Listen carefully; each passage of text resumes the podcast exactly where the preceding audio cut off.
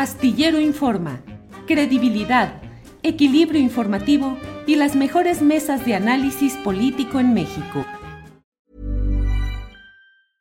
Cool fact a crocodile can't stick out its tongue. Also, you can get health insurance for a month or just under a year in some states. United Healthcare short term insurance plans, underwritten by Golden Rule Insurance Company, offer flexible, budget friendly coverage for you. Learn more at uh1.com. Burrow's Furniture is built for the way you live. From ensuring easy assembly and disassembly to honoring highly requested new colors for their award winning seating, they always have their customers in mind. Their modular seating is made out of durable materials to last and grow with you. And with Burrow, you always get fast, free shipping. Get up to 60% off during Burrow's Memorial Day sale at burrow.com slash ACAST. That's burrow.com slash ACAST. burrow.com slash ACAST.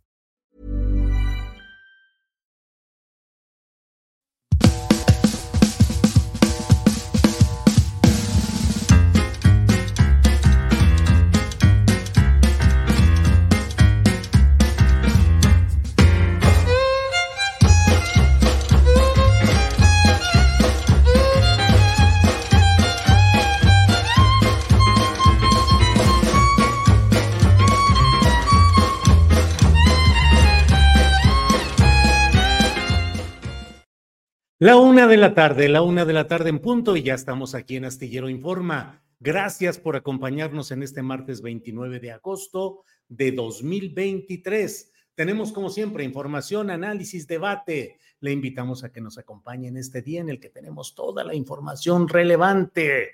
Eh, debo decirle que, mm, eh, bueno, por cierto, nos ayuda mucho que nos dé el like, el me gusta nos ayuda en términos tecnológicos del tal algoritmo que ayuda a difundir mejor nuestros programas. Si usted, si es que es el caso, le da el me gusta a este programa. Muchas gracias. Hay comentarios, eh, saludos desde todos los lugares, San Antonio, Texas, de todo hay por aquí, Texas, Tampico, Jalapa, Veracruz, a todos, muchas, muchas gracias. Mm, a muchas gracias a todos quienes están dando estos saludos y ahí está en pantalla también la cuenta a la cual pueden enviar sus aportaciones económicas para seguir adelante con nuestro programa, con nuestro canal astillero. Gracias. Y debo decirle en lo inmediato que hoy es un día que está marcado pues esencialmente por la discusión relacionada a la presión que ha ejercido Alejandro Moreno, conocido como Alito, Alito Moreno, dirigente nacional del PRI, quien está presionando y creando las condiciones en el barrio, dice, tendiéndole la camita a Beatriz Paredes en materia de que decline a su aspiración de ser coordinadora del Frente Amplio por México, virtualmente la candidatura presidencial ahí está implicada. Y bueno, pues resulta de que está el propio dirigente priista diciendo que la candidata priista o aspirante priista no va levantando, no va, no tiene la suficiente fuerza en las encuestas de opinión y que este miércoles van a decidir qué hacer en ese caso.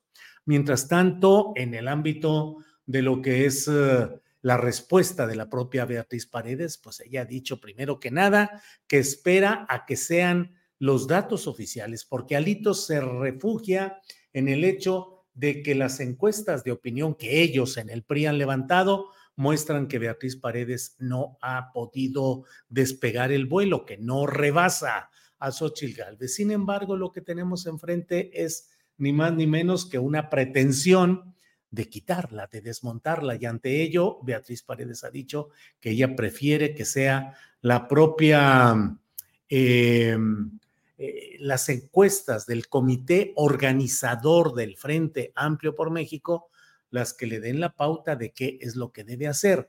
Por lo pronto, Alito Moreno ya ha sembrado el virus, dirían aquellos de televisión azteca, el virus del comunismo. Aquí sería el virus de la desconfianza, de la incertidumbre, de la confusión, y este miércoles van a definir los machines del Partido Revolucionario Institucional, van a decidir qué hacer en el caso de Beatriz Paredes. Beatriz Paredes, que usted sabe que yo no defiendo ni remotamente ni la trayectoria específica de Beatriz Paredes, ni las hechuras políticas del Partido Revolucionario Institucional, pero resulta demasiado, demasiado em, aberrante, aberrante que se haya creado un proceso dentro del llamado Frente Amplio por México y no hayan podido sostenerlo en los mínimos de un proceso mínimamente de apariencias democráticas.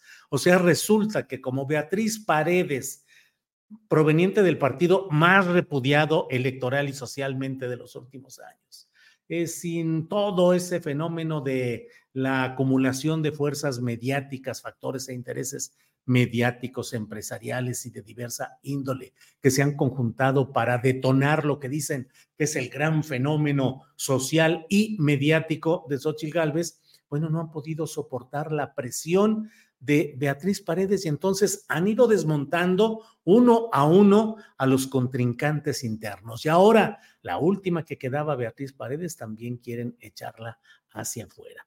Son verdaderamente algunos de los eh, elementos eh, contradictorios, aberrantes, surrealistas de esta política en la cual estamos viviendo. Organizar una presunta contienda democrática con una altísima participación de la sociedad civil, se había dicho, y sin embargo ni participación de la sociedad civil, están dominando las élites de los partidos políticos. El PRD por vía de Jesús Zambrano ya dijo que pues no, que ellos van a estar, em, que ellos van a estar eh, apoyando específicamente a Xochitl Gálvez. El Partido Acción Nacional desmontó a su carta personal, la carta interna de Acción Nacional, que es Santiago Krill, y el propio, em, el propio Partido Revolucionario Institucional ahora quiere quitar a la aspirante indeseada o incómoda, que es Beatriz Paredes. Son francamente algunas de las cosas preocupantes en este terreno. Y sobre ello, es sobre lo cual creo que está centrada toda la información. Hoy Beatriz Paredes ha dicho que lo que dijo Alito sobre la cuestión de la encuesta y de que van a analizar qué va a hacer ella, eh, pues que fue una encuesta banquetera, es decir, ya sabe usted que se refieren normalmente, así se denomina, a las encuestas que no tienen mayor a las declaraciones que no tienen mucho sustento, que se realizan en la banqueta, en la calle, y supuestamente los funcionarios políticos y declarantes suelen decir, no, pues es que fue una conferencia, una entrevista de prensa banquetera. Es decir, yo ni quería decir, ni iba a decir, ni nada por el estilo, pero me preguntaron y pues tuve que decir algo. Entonces, ya iremos viendo cómo se realiza todo este tema. Por otra parte, em, en otro tema candente, el dirigente, el franquiciatario, el dueño, el gerente, el principal accionista, el dueño del balón llamado Movimiento Ciudadano, Dante Delgado, ha emitido en 10 puntos lo que es el rechazo a la alianza con eh, PAMPRI y PRD. Dice Dante Delgado em, que sumarse a la alianza es hacerle el juego a Morena y al presidente. Ni los votantes de Morena, ni los indecisos quieren votar por la vieja política. Somos la única fuerza que le puede competir el cambio a Morena y por lo tanto los únicos que le podemos quitar votos. Ir en alianza con la vieja política, es decir, traduzco yo con el PRI, el PAN y el PRD, con el Frente por México, dice, eh, ir en alianza con la vieja política es regalarle votos al régimen y ayudarle a ganar la presidencia y mantener la mayoría en el Congreso. No vamos a permitir que eso suceda. Bueno, pues de veras que estamos viviendo en el mundo al revés justamente de lo que están acusando al movimiento ciudadano y a Dante Delgado con su obstinación de no negociar con la alianza opositora, es que lo acusan de que en el fondo lo que está haciendo es servirle precisamente a Morena y a la 4T porque está creando las condiciones para dividir el voto y eso es lo que ellos no creen que sea... Eh, creen que en el fondo es un arreglo que hay entre Movimiento Ciudadano y Morena o las jefaturas máximas de todo ello para finalmente dividir ese voto opositor. Eh, ya sabe, agradezco mucho todo lo que por aquí nos comentan. Carlos Hernández dice, Beatriz Paredes tiene una verdadera oportunidad frente a Claudia o Marcelo.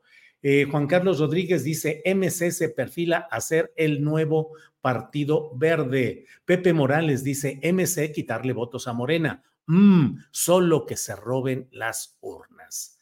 Bueno, pues así andan las cosas por el lado del movimiento ciudadano. Y déjeme decirle, por otra parte, eh, que en el ámbito de la llamada 4T, es decir, Morena y los partidos aliados, pues están ya metidos en los detalles de todo lo que ya debe estar caminando, que son las famosas encuestas o las famosas, pues son una especie de votaciones con una eh, urna, con una, con una boleta muy peculiar. Por cierto, ya la vio usted, por ahí la tenemos y creo que es posible que la pongamos por aquí. Eh, en, lo que se refiere a esta boleta circular, que algunos dicen que más bien parece una, una especie de, ahí está, miren, ahí está, que dicen que en realidad pareciera que se trata de una especie de ruleta. Ricardo Monreal, Noroña, Claudia Sheinbaum Pardo, Manuel Velasco, Marcelo Ebrard, Adán Augusto López Hernández son los seis nombres colocados ahí. Está el nombre, solamente el segundo apellido de José Gerardo Fernández Noroña, en realidad supongo yo que así lo quiso eh, poner o que sus representantes autorizaron que así fuera. No creo que sea una especie de desdén heráldico en el cual se pongan los nombres de todos los demás, con excepción de Fernández Noroña o Gerardo Fernández Noroña. Supongo que hasta por cuestión de mercadotecnia política, supongo que pueda haber esa decisión.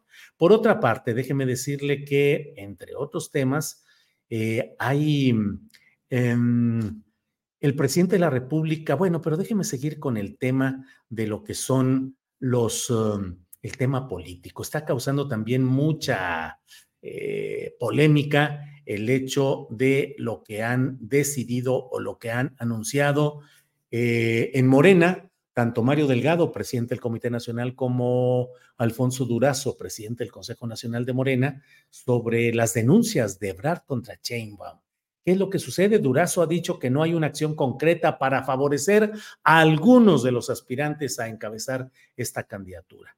Y el partido ya da por concluidas las investigaciones eh, sobre este tipo de denuncias. Vamos a ver y escuchar en este video lo que han dicho a este respecto. Sostenido varias eh, reuniones con Marcelo Ebrard y en la penúltima de ellas me entregó alguna documentación que ha sido analizada tanto por el Consejo como por el propio Comité Ejecutivo Nacional de Morena y en algunos casos eh, se trata de expresiones aisladas que en ningún momento hablan de una acción eh, concertada o de una iniciativa general o mucho menos institucional para favorecer a A, B, C o D aspirantes. En este caso ya quedarían concluidas las investigaciones. Eh, están eh, concluidas las investigaciones y podemos decir que eh, esos señalamientos no afectan el proceso. Híjole, pues bueno, ¿qué se podría esperar? Se podría esperar realmente que la propia dirigencia de Morena aceptara que hay pues lo que en muchos casos sí está a la vista, que son los espectaculares, la profusión, el gasto en las redes sociales y bueno, pues también lo que según Marcelo Ebrar y recordemos que aquí tuvimos una entrevista en su momento con el diputado López Casarín, Javier López Casarín, muy cercano a Marcelo Ebrard, que nos aseguró que había pruebas documentales, testimonios, que había de todo para probar el uso de recursos del gobierno federal, es decir, de la Secretaría del Bienestar para promover la candidatura de Claudia Sheinbaum. No sé por qué, pero me acordé inclusive de Virgilio Andrade, ¿recuerdan ustedes? Aquel secretario de la Función Pública que le tocó investigar si la esposa de Enrique Peña Nieto la señora Angélica Rivera había hecho pues eh, cosas eh, irregulares en el proceso de adquisición de aquella famosa Casa Blanca y salió Virgilio Andrade a decir, no, pues no, nada, todo está correcto, todo está bien, no hay ningún problema. Pero bueno, vamos a seguir adelante con todo esto. Em, le voy diciendo además...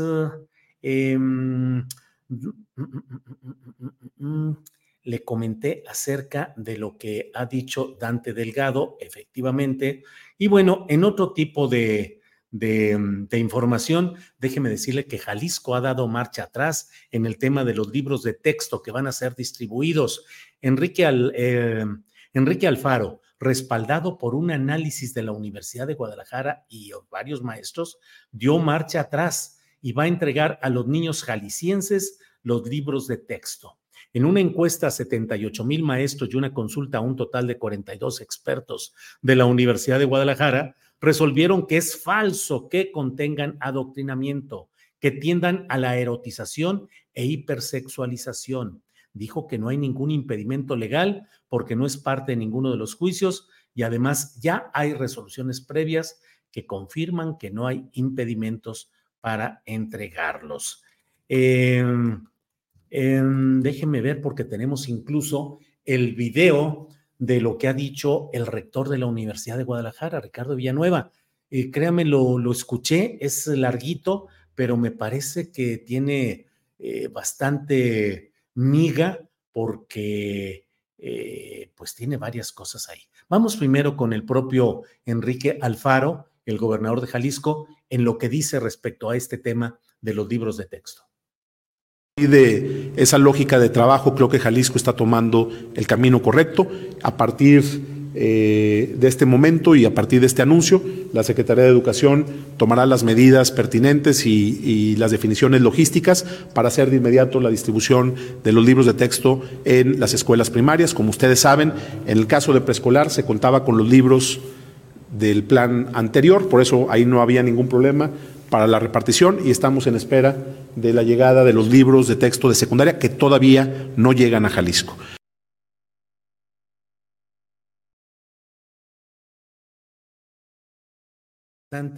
Mm, creo que va a ser la primera ocasión en la cual yo difunda un tema de una de la rectoría de la UDG, eh, sobre todo digo en toda la etapa en la cual estuvo dominada o controlada por Raúl Padilla, pero es interesante lo que dice ahora Ricardo Villanueva. Lo vamos a poner un poquito más adelante, pero tu gober precioso, Julito, dice Valmica. Pues ahí está el gobernador diciendo ese tipo de cosas. Bueno, vamos adelante. Déjeme, mm, hay una mm, propuesta muy especial que se ha hecho porque ha saltado a la palestra, como dirían los clásicos, ha saltado desde el propio movimiento ciudadano una eh, propuesta, un autodestape de Indira Kempis Martínez, que es senadora de la República y es secretaria de la Comisión de Derecho de Desarrollo Urbano, y ella se destapa para buscar la candidatura presidencial rumbo a 2024. Indira Kempis está aquí con nosotros. Indira, buenas tardes. Hola, hola, querido Julio, ¿cómo estás? Pues bueno, me presento, me presento, soy la futura presidenta de México y soy aspirante a, a, ser la primera mujer candidata en la historia de Movimiento Ciudadano a la presidencia de la República. Bueno, apenas en, en etapa hipotética y condicional, ¿no, Indira? Todavía no eres ni candidata y quién sabe si llegas a ser presidenta. En este país de los imposibles, Julio, nacimos sabiendo que el no está por delante, pero hay que construir el cómo sí y hay que aprender a soñar y sobre todo ahora inspirarle a las niñas a ser valientes, a que a pesar de que tenemos un sistema político centralizado del poder, con cúpulas, con grupos, con cónclaves, la gente tiene derechos político-electorales y los puede ejercer porque además nos ha costado mucho, nos ha costado mucho tener esos derechos. Hay gente que ha dado la vida para que eso suceda, entonces pues me atrevo a levantar la mano porque es mi derecho legítimo. Y bueno, pues aquí estamos, aquí estamos. ¿Con qué credenciales, Indira, con qué credenciales? ¿Qué has gobernado? ¿Qué experiencia política tienes? Bueno, eh, yo levanté la voz, mi vida pública empezó con el asesinato de Jorge Mercado y Javier Arredondo. A partir de ahí entendí el entramado de país en el que vivimos, la injusticia, la corrupción, la impunidad, la violencia, todo lo que nos duele. ¿Pero qué cargos has tenido, Indira? ¿Pero qué cargos has tenido? después, Julio, eh, construí una asociación civil he tenido diferentes proyectos. Pero aspiras a ser presidenta de la República. ¿Cuáles son tus antecedentes específicos para decir mexicanos, yo los puedo gobernar con base en qué cargos, qué experiencias? Pues el Senado de la República es mi primera vez en política. He sido una legisladora que ha trabajado en favor de las causas, de la gente, de las personas, porque parte de mi historia, Julio, viene de ahí, de la sociedad civil, de levantar la voz, de entender cómo sí podemos solucionar problemas. Me metí desde muy joven a hacer la paz y a defender los derechos de la gente en aquel momento de Monterrey, cuando se convirtió en la ciudad más peligrosa para vivir en el mundo. Así que ahí hice parte de mi trabajo, de mis proyectos, de los resultados.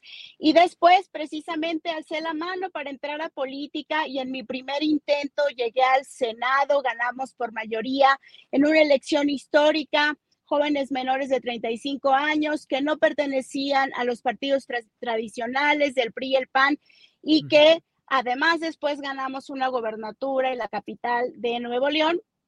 Y bueno, eso es lo que he construido en mi experiencia profesional, en mi experiencia como parte de, la sociedad civil en la vida pública y ahora como senadora, que pues ahí pueden consultar mi trabajo legislativo porque está a la vista y a la rendición de cuentas y en la transparencia de todas las personas.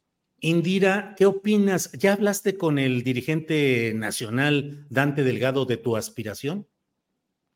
Él, pues le mandamos saludos, Julio, tú y yo juntos porque estoy seguro, estoy, estoy segura que nos está, que nos está escuchando y bueno, tendrá su tiempo para pensarlo en esa responsabilidad como el coordinador nacional de Movimiento Ciudadano, el que estuvo en la, en la cárcel, que desde ahí escribió la carta de identidad, que vio este momento de encuentro con la historia y que seguramente se hará corresponsable de, de las decisiones que se tomen, de escuchar a, las, a la militancia que es básica, a la gente, incluirla. Y bueno, pues estaremos en, esa, en esos diálogos seguramente y próximamente. Sí. ¿Cuál es tu ideología?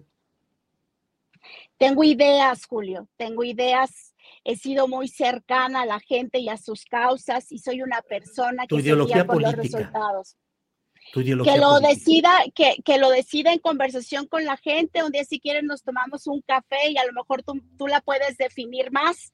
Pero para mí, yo soy persona de resultados, vengo de la cultura del esfuerzo y lo que quiero es el cómo sí y respeto, respeto las diferencias. Tengo una premisa de que ser diferentes y pensar diferentes no nos hace enemigos. Eh, Indira, eh, entiendo que consideras que tu candidatura es mejor que la de Samuel García, el actual gobernador de Nuevo León.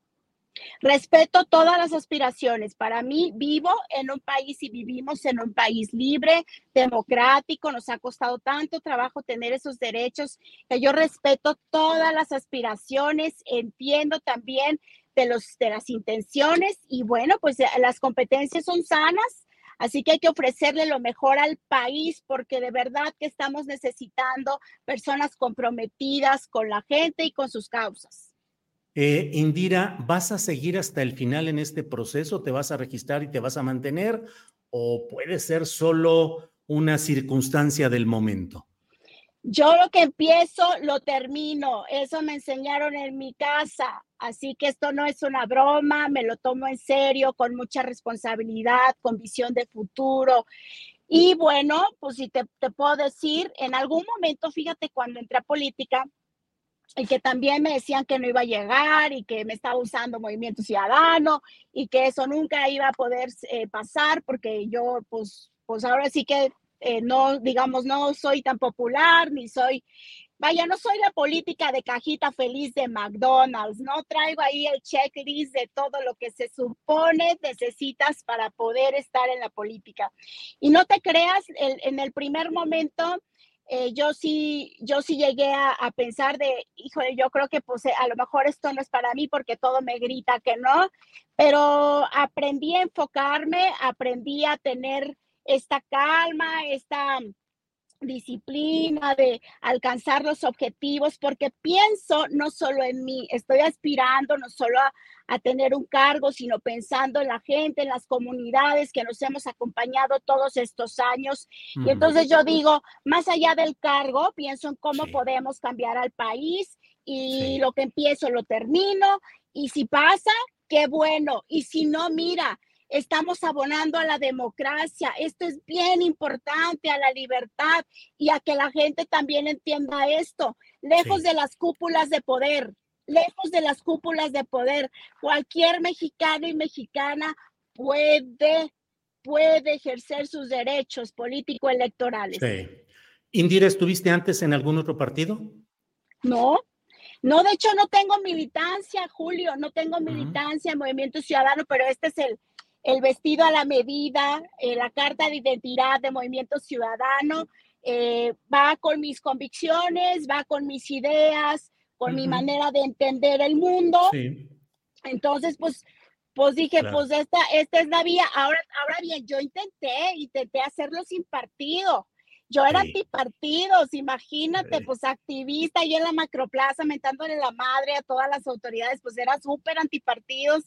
Este, y bueno, pues lo intenté, pero, pero lamentablemente el sistema está hecho para que eso no salga nunca y no se cuaje, porque para empezar es de privilegios. Necesitas tener, aunque sea para el acta constitutiva. Oye, Indira, lamentablemente este fuiste, terminaste de senadora. Ándale, pues.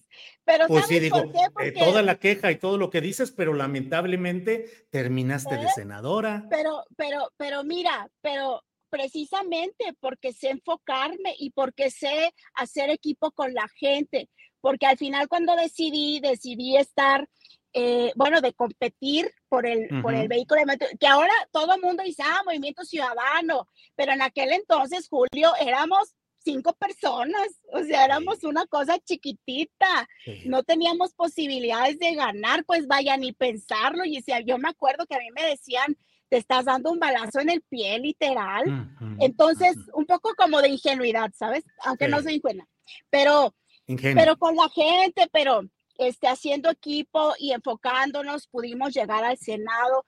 Y gran parte, fíjate, de esta historia de que me ha costado trabajo es justo por eso mi compromiso. Yo siempre digo que el escaño es compartido, es compartido con la gente con la que llegamos al Senado.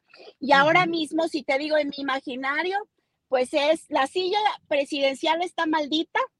Sí. Eh, la verdad es que mira, llegan y los amigos y los compadres y los de mi casa y bueno, se arma ahí toda una cosa bien rara.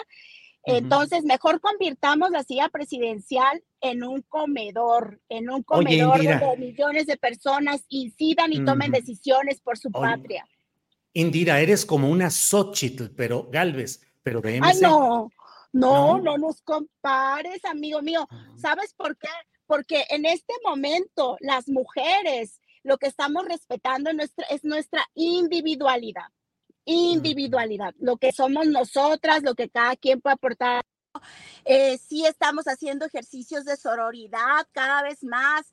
Eh, rompiendo paradigmas, rompiendo nuestras propias limitaciones y todas las mujeres estamos caminando hacia cómo respetar lo que somos cada una de nosotras. Claro. Bien, Indira, te agradezco mucho la oportunidad de platicar. Solo te pregunto, para, decías hace rato, estas son mis ideas, la forma como entiendo el mundo, mis convicciones. Dime tres libros que definan tus ideas y convicciones. Ensayo sobre la ceguera, de Saramago. De, Saramago, sí me encanta por entender la lucidez. Ah, voy a decir los que estoy leyendo porque ahorita me acuerdo, La Revolución del Azúcar, que habla sobre esta, pues, industria que tenemos y muchas industrias que nos dopan, que nos hacen no pensar más allá y bueno, estoy leyendo unos libros que tienen que ver mucho con espiritualidad y algunas otras versiones de la vida de Jesús, como la abuela, la abuela de la Ana, la abuela de Jesús. Bien, Indira, bueno, pues entonces si todo camina bien, te veremos próximamente en Palacio Nacional. Sí, Julio, nos veremos, nos, veremos, con la gente. Muy gracias, Julio. Indira, muchas gracias. Hasta pronto. Gracias.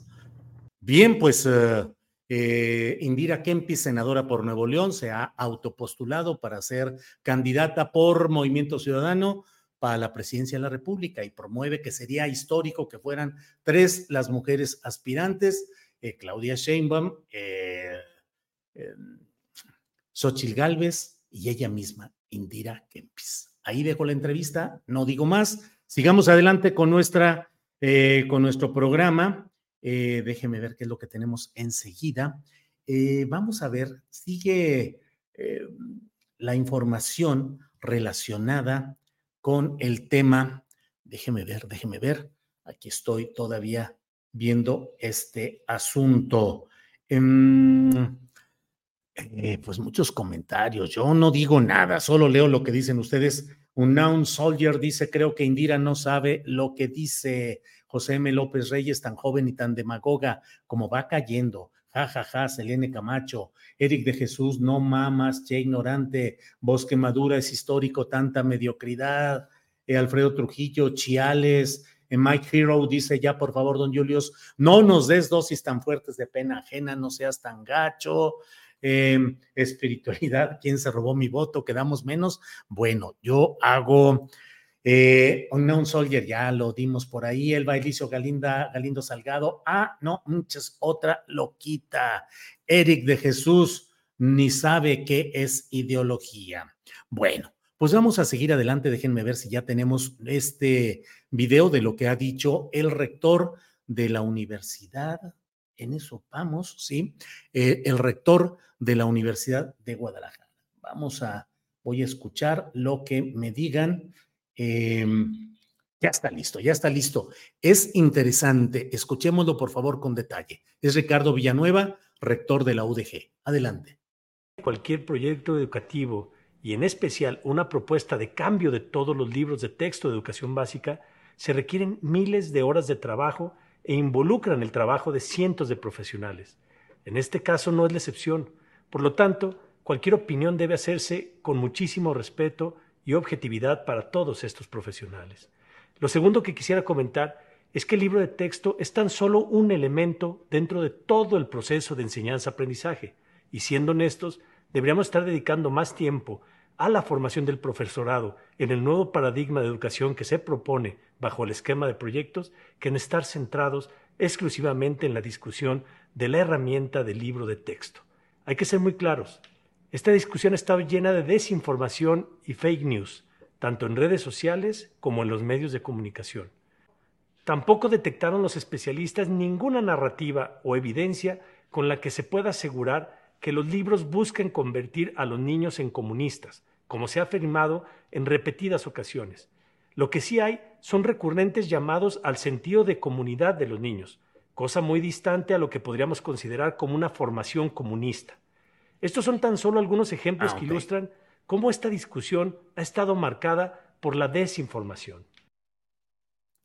Bien, pues es un video interesante, completo lo pueden ver en las páginas o en las instancias de la propia Universidad de Guadalajara. Vamos a ir viendo qué es lo que sucede en todo ello. Y mientras tanto, déjeme continuar con lo que sucede. Hoy estaba programada una conferencia de prensa de los abogados, los cinco abogados de, del exgobernador panista de Tamaulipas, Francisco Javier García Cabeza de Vaca, encabezado este grupo de cinco abogados por Javier Coello Trejo, el famoso abogado que fue subprocurador general de la República, le apodaban el fiscal de hierro, un hombre, pues creo yo que con más oscuros que claros en el juego de claroscuros, que es natural de todo ser humano y más en un ejercicio profesional tan difícil como es el de la abogacía o el ejercicio desde una Procuraduría de Justicia, en este caso federal. Bueno, pues anunciaron que tendrían conferencia de prensa, no hay reporte sobre ello y eh, mm, eh, Marta Olivia López, que ha sido señalada por el propio García Cabeza de Vaca en un amago eh, por haber publicado una información específica, Marta Olivia ha eh, dado a conocer en el propio, en su propio portal de en un 2x3, dice, seguiremos informando. Dice, el compromiso de en un 2x3 es con la información veraz de interés público y con la sociedad, para quienes seguiremos realizando nuestra labor profesional con el rigor que siempre nos ha caracterizado. Y si ello conlleva acciones legales, aquí les esperamos para defender la libertad de expresión también en, la, en los tribunales. Eso es lo que dice Marta Olivia López. Dice, no es con amenazas, ni con cartas ofensivas, ni con expresiones públicas de amedrentamiento, ni con expresiones de intimidación, ni con conferencias de prensa onerosas en las que se presentan acusaciones en contra de este medio de comunicación, como se acallará la voz crítica y de investigación periodística. Y detalla a la audiencia, a los suscriptores de este portal y a los seguidores de En un 2x3 varios de los eh, apuntalamientos profesionales y periodísticos de lo que ha sido esta nota denominada Encuentran campo de exterminio en rancho de cabeza de vaca. Y da ahí todas las referencias periodísticas que implican cómo lo que se ha publicado tiene pleno sustento periodístico. Entonces, eh, pues esto es lo que hay, lo que se menciona. Em, dice Marta Olivia López, es extendible que tanto el exgobernador como sus representantes legales desconozcan los principios periodísticos a los que hacen mención y que en consecuencia desconozcan un principio como que se reconoce como reporte fiel o copia fiel, que es precisamente el citar la información de una tercera persona o citar información contenida en una fuente de información abierta para dar mayor contenido explicativo o contextual a una nota de relevancia. Entonces, bueno, pues vamos a estar atentos a lo que suceda en este terreno porque, pues lo hemos dicho, hay solidaridad plena con nuestra compañera Marta Olivia López, que pues ah, está hoy en esta circunstancia en la cual informar con detalle, con autenticidad, con sentido crítico desde Tamaulipas se convierte en un riesgo, en un riesgo físico, en un riesgo de vida, en un riesgo de familia y en un riesgo también en tribunales. Eh, esperemos a ver qué es lo que deciden tanto García Cabeza de Vaca como sus abogados, entre los cuales está Gil Suarto, un hombre de una larga carrera en la política panista.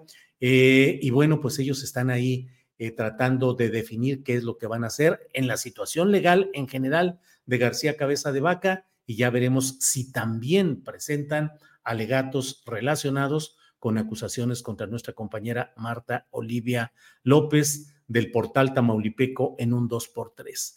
Javier Valdés, el corresponsal de la jornada en Sinaloa, el gran escritor y gran periodista que era, escribía su columna en Río 12, ahí en Culiacán, a veces decía, los periodistas no tenemos el respaldo suficiente de la sociedad, nos dejan solos. Y la verdad es que las cosas pasan, avanzan y con mucha frecuencia la primera reacción, que es la de indignación por los abusos desde el poder, luego van cediendo a otros eh, escándalos, a otras circunstancias.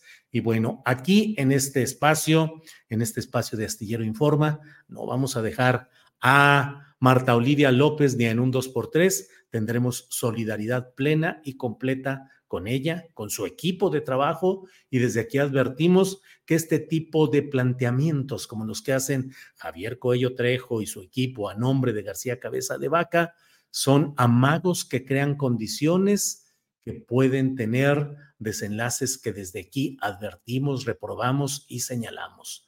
Eh, por otra parte, la propia Xochitl Galvez tiene la obligación de precisar si este personaje que amaga a periodistas y que trata de impedir que haya la correcta, puntual expresión periodística, es quien va a construir su esquema de seguridad pública, dado que él sería el encargado en caso de que Xochitl, como todo lo apunta, sea la próxima candidata de esta oposición al gobierno de la República. Bueno, vamos, déjeme seguir adelante. Bueno, pues hoy es martes 29 de agosto y hoy, hoy, ¿qué sucede? Vamos a una cortinilla y enseguida a lo que pasa todos los martes.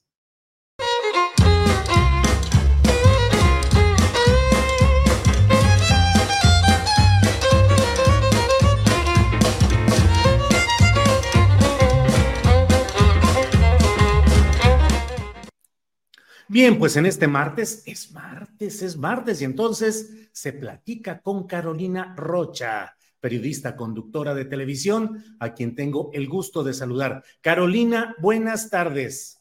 ¿Cómo estás, querido Julio? Fíjate, el día de hoy me quise vestir con mi San Antonino, porque es que fíjate tú, esta, este asunto de la candidatura en, en el Frente Amplio y Obstuso a la vez, este, se trata de más o menos rellenar o darle contenido a un huipil, a un antonino o a un bordado de cruz. ¿Y a poco te vas a lanzar tú de precandidata o qué, Carolina?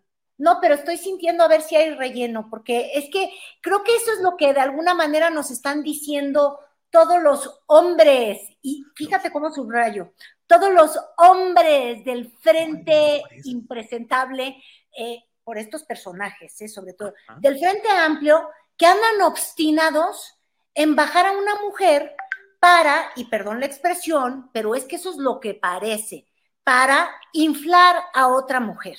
Y me parece despreciable y me gustaría de verdad que tanto Xochitl Galvez como Beatriz Paredes les pongan un freno a esos hombres y salieran juntas diciendo no hay peor violencia de género que hacer pretender que una mujer no puede sola. Después de esta queja, si quieres, nos vamos por partes, Julio, porque todo lo que estoy diciendo tiene una motivación. ¿Estás de acuerdo? Estoy de acuerdo, Carolina. Entonces, tu tesis es que no basta el huipil o el vestido, sino el contenido. Es decir, de nada sirve que te vistas de una cierta manera o que pretendas lucir como algo si no tienes consistencia interna y no defiendes desde adentro lo que debes defender. Efectivamente, y yo creo que lo que está pasando el día de hoy en el frente, con esta declaración muy desafortunada que hizo desde ayer a, Alejandro Moreno, digo muy desafortunada, porque de alguna manera echa tierra no solamente a Beatriz Paredes diciendo que no está arriba en las encuestas, sino que echa por tierra el proceso que ellos se inventaron. Ellos dijeron que estaban buscando al mejor representante, punto, por eso digo yo, al huipil de oro. Estaban buscando lo que mejor podía representar al Frente Amplio para competir en contra de una locomotora, porque así lucía la candidatura de quien fuera por parte de Morena. Entonces se inventan un proceso, nos dicen que es democrático, nos cuentan que es una mezcla de encuesta con un ne sais pas quoi de que vas a medio votar, le piden a la gente que firme, le piden a otras personas bajar en las apps, a otros ir incluso a las plazas para asignarse y decir que ellos iban a votar en este proceso. Todo para que de, repente esos hombres eh, que encabezan el frente amplio, eh, que no deberían de mantener la frente en alto, de pronto nos dicen y piden que todo mundo empiece a declinar para dejar al huipil de Xochitl pasar. Y ahí es donde yo creo que están cometiendo un error brutal. Una, porque ellos dijeron que se iban a someter a unas reglas, Julio, que ellos querían un proceso que fuera democrático. Y ahora resulta que el proceso de elegir no creen que sea la buena vía, es como si les diera miedo que Xochitl tuviera que ganarse su lugar Ojo, en el 2024 se lo va a tener que ganar porque nadie va a declinar. Y quieren que todo mundo decline para librarle el camino. Eh, empezaron declinando a la fuerza los del PRD, este, para que no hubieran votos de estructura, ¿no? Luego le piden a Santiago Krill con su espejo y su otro seguidor, yo no sé quién, pues su esposa quizás, y que se sumen a la voluntad de Xochitl, y ahora están presionando a Beatriz Paredes para que decline, porque no está arriba. ¿Qué de verdad no puede Xochitl? ¿Qué de verdad Xochitl no llena esos zapatos, no llena esa candidatura? ¿Que no era un fenómeno que a todos nos iba a contagiar? Es terrible cómo la están poniendo en cuestión, cómo están dibujando a una mujer frágil. Y perdóname, esa es una violencia de género brutal y por eso te digo, así como Xochitl huipil bien puesto se le puso en el tú a tú a López Obrador, debería decirle a esos líderes del frente que dejen de estarla minando, que la dejen competir, porque además, Julio, yo creo que puede ganar. Y si gana apretado, ¿qué? Ellos se dieron esas reglas, las de la democracia. Nada más que estamos en un país donde estos quieren, por declinación, tener candidato, como tanto criticaban que por dedazo tuvieras candidato. Y luego ya pues apareció el manazo, ¿no? Con cinco candidatos. Entonces, yo sí creo que están muy mal.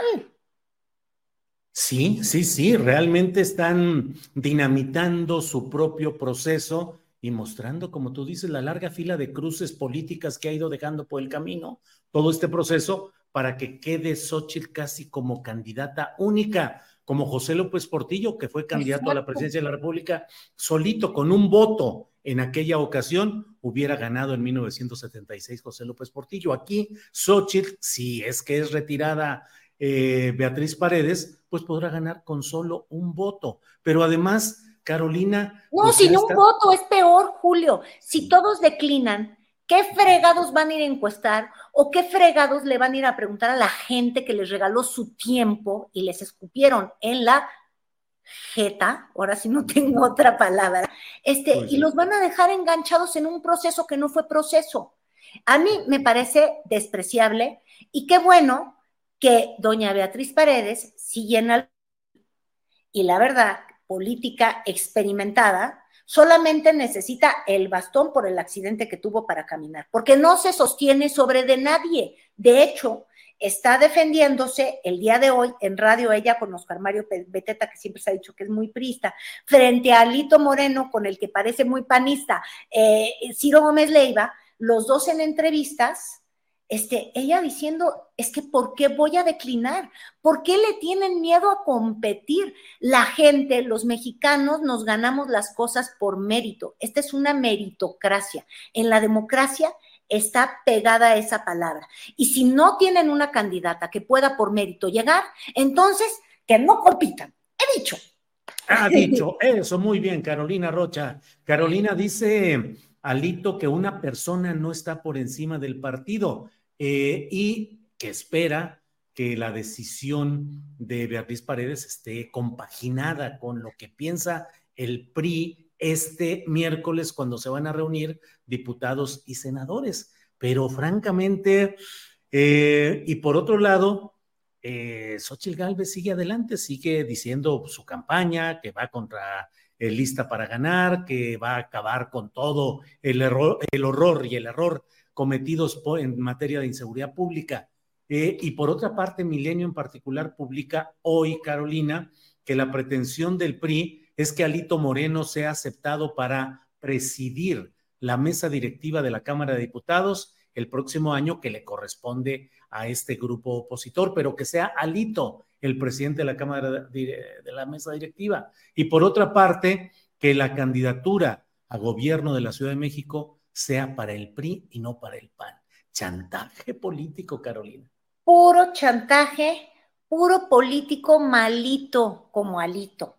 Eh, en realidad me parece terrible y sí creo y te insisto que el día de hoy estuvo en la plenaria del PAN Xochitl Galvez, este, y, y ya la estaban aplaudiendo y le decían presidenta, presidenta, y yo creo que debe de aceptar el halago con demasiada alegría, pero también debería de tener el gesto de decir, este bullying de machitos contra Beatriz, este montonerismo, como si la democracia no aceptara que uno tenga una aspiración aunque no vas a ganar.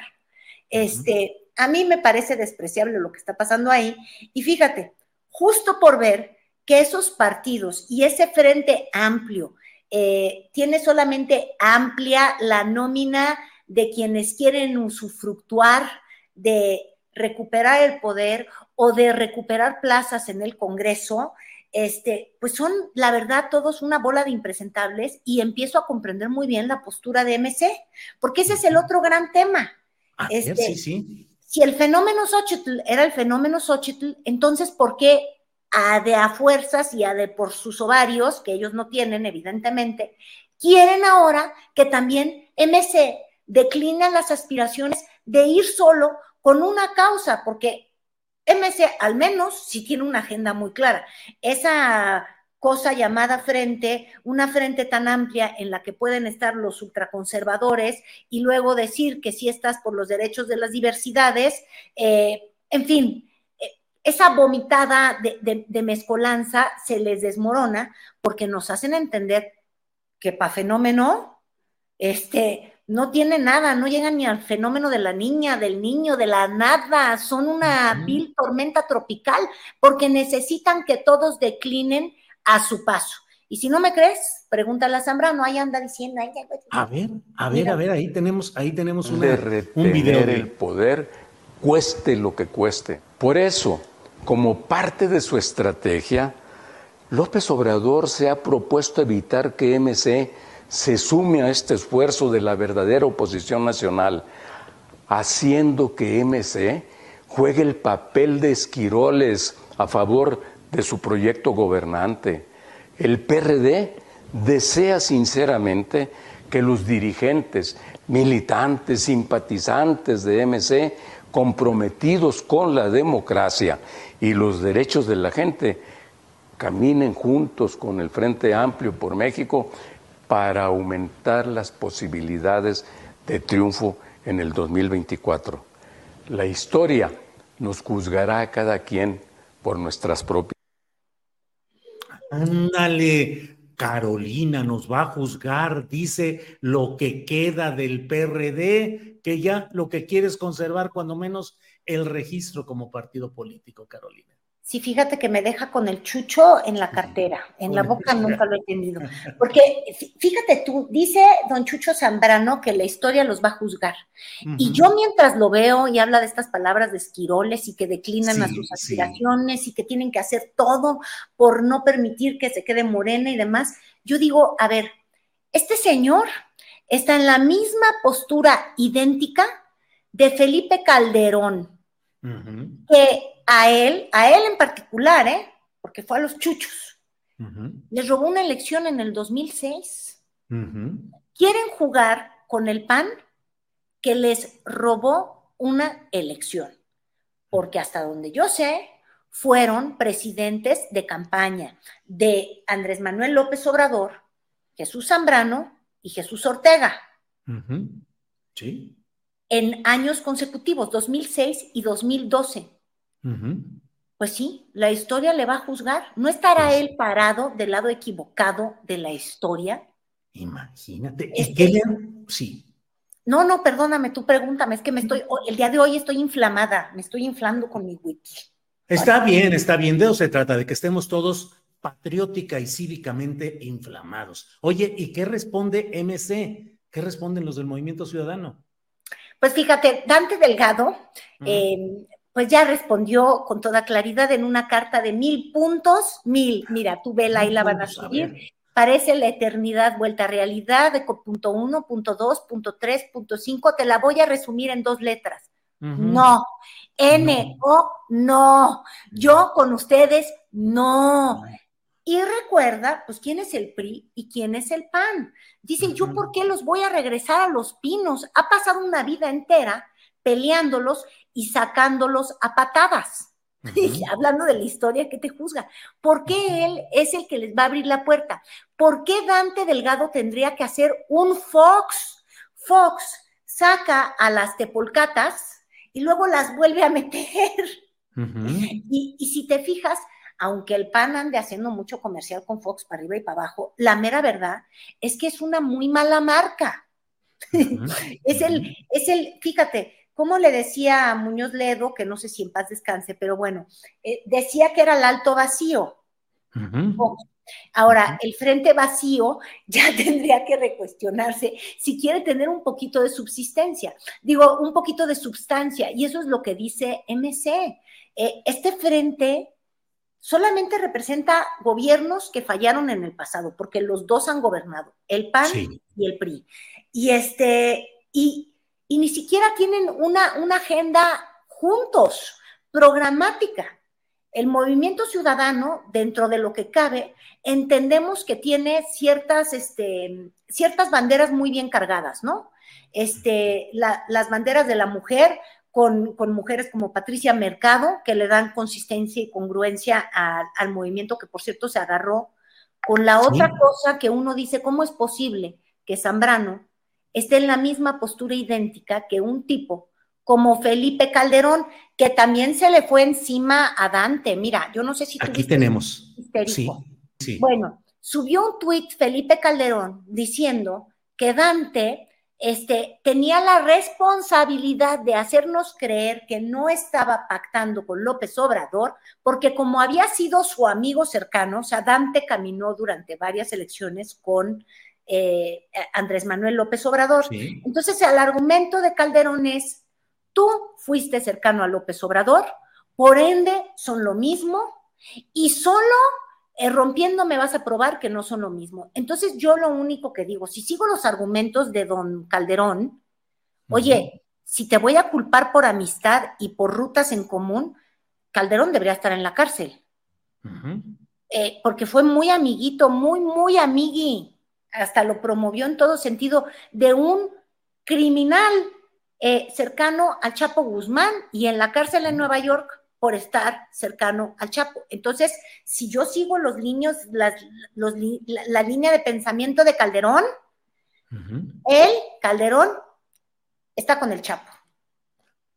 Pues, ahora, mira, eh, el secretario general de Movimiento Ciudadano eh, eh, de apellido Zavala, porque es hijo de Juan Ignacio Zavala. Ay, de yo ya no entiendo nada. Sí, sí, sí, yo tampoco, pero también dio alguna respuesta que tenemos por aquí. Zavala contra Marco Cortés del PAN. Tenemos por ahí esta hacia arriba, hacia arriba.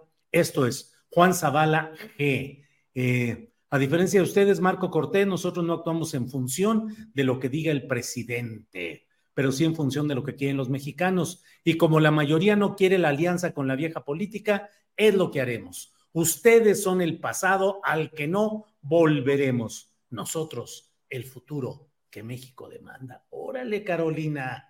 Poético Andan en la guerra de las encuestas. Sí, sí. Porque fíjate, fíjate tú lo que son las cosas. Movimiento Ciudadano, claramente, eh, con el candidato que mejor posicionado tienen hasta ahora, porque no ha llegado Marcelo, eh, pero bueno, eh, con Samuel García, son los que están como tercera fuerza. Ahora, ya se vio el León de Nuevo León Samuel León. Sí, Samuel León ya se vio porque dice que este país es de los jóvenes y nos pregunta, te pregunta, te lo pregunta muy seriamente, Julio. ¿Tú estás listo para, para abrirle paso a los jóvenes o no? A ver, a ver, a ver, ¿dónde está ese tal videíto del Samuel Ustedes que la Constitución Federal de México prohíbe a los jóvenes participar para la presidencia? Hay un artículo que establece que para ser presidente de la República tienes que tener 35 años o más el día de la elección. Por eso llega puro viejillo. Pero adivinen qué, tengo 35. Marta se me queda viendo con ojitos de ya valió queso. Y aquí les pregunto, ¿quieren un presidente joven con nuevas ideas o lo de siempre? Inclusive, agrego, este año el padrón electoral va a incluir 10 millones de nuevos votos, que son los centennials. Que... Ándale, pues ahora sí, guerra a los viejillos, desviejadero. No somos nada. No somos, nada. somos unos viejillos, fíjate, ya ni contamos. Digo, contamos en las urnas, digo, nada más hay que recordarle, ¿verdad? Pero, este, porque hay 10 millones de nuevos votantes y 10 millones de los que sí reciben la pensión del adulto mayor. Entonces, nada más como detalle de distinción para nuestro Samoleón.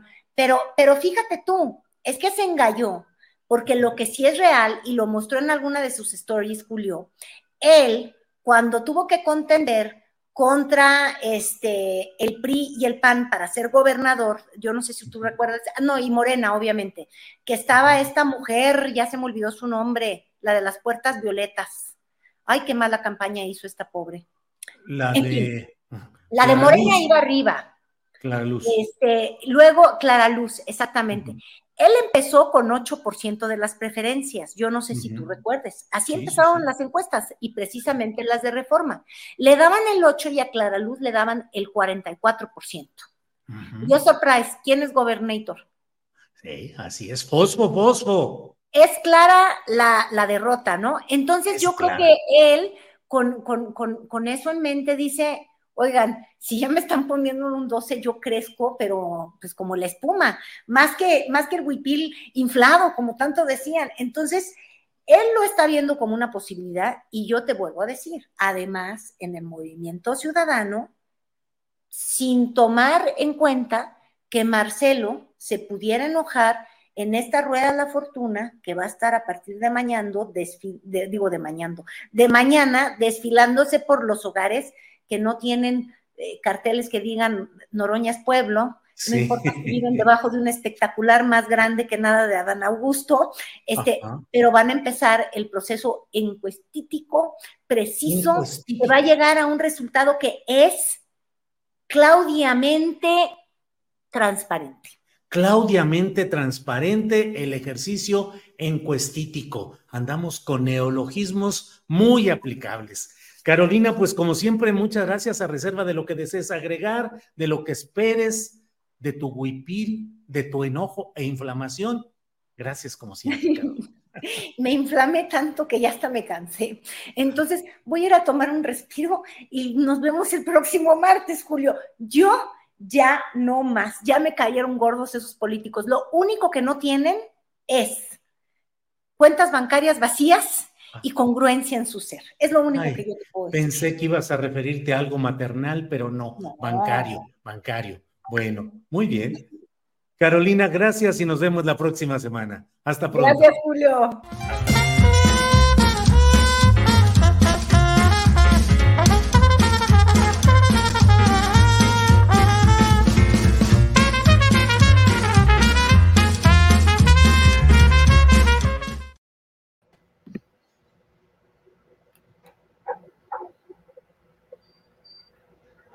No te escuchas. No te escuchas. Espérame. Espérame. Ya, ya, ya, ya. ya. Estaba aquí. Así están las cosas ahorita en la, política. Una cosa es lo que se gesticula y otro lo que se escucha. Daniela, buenas tardes. Hola, ¿qué tal, Julio y Arnoldo? Pues sí, así está, así está, como que todos gesticulando al mismo tiempo y tanto ruido que a veces no, no nos permite entender mucho lo que están queriendo decirnos, ¿verdad? Así es, Daniela. Arnoldo Cuellar, buenas tardes. Hola Julio, hola Dani, qué gusto. Como diría el clásico, tiempos interesantes, ¿no? Tiempos interesantes, interesantes. Y además ya está con nosotros también, no le pongan tachecito de que falta a Temoris Greco, que ya está, por, aquí. A ver, todavía no. Aquí ando. Temoris, buenas tardes. Tenemos una, una, repetición de, audio. Sí, sí, sí. ¿De quién Creo será? que es eh, en, el, micrófono de Daniela.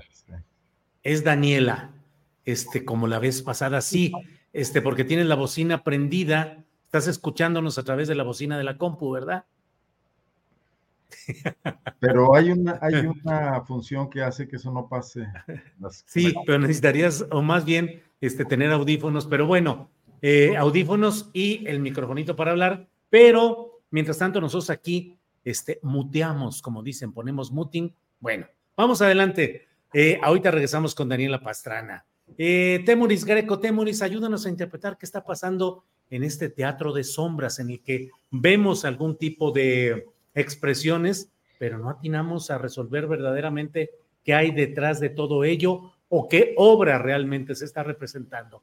¿Cómo ves el tema del dirigente del PRI que quiere desmontar a la aspirante del PRI para que quede la cuasipanista o panista sin afiliación, Xochil Gálvez, como aspirante del frente opositor.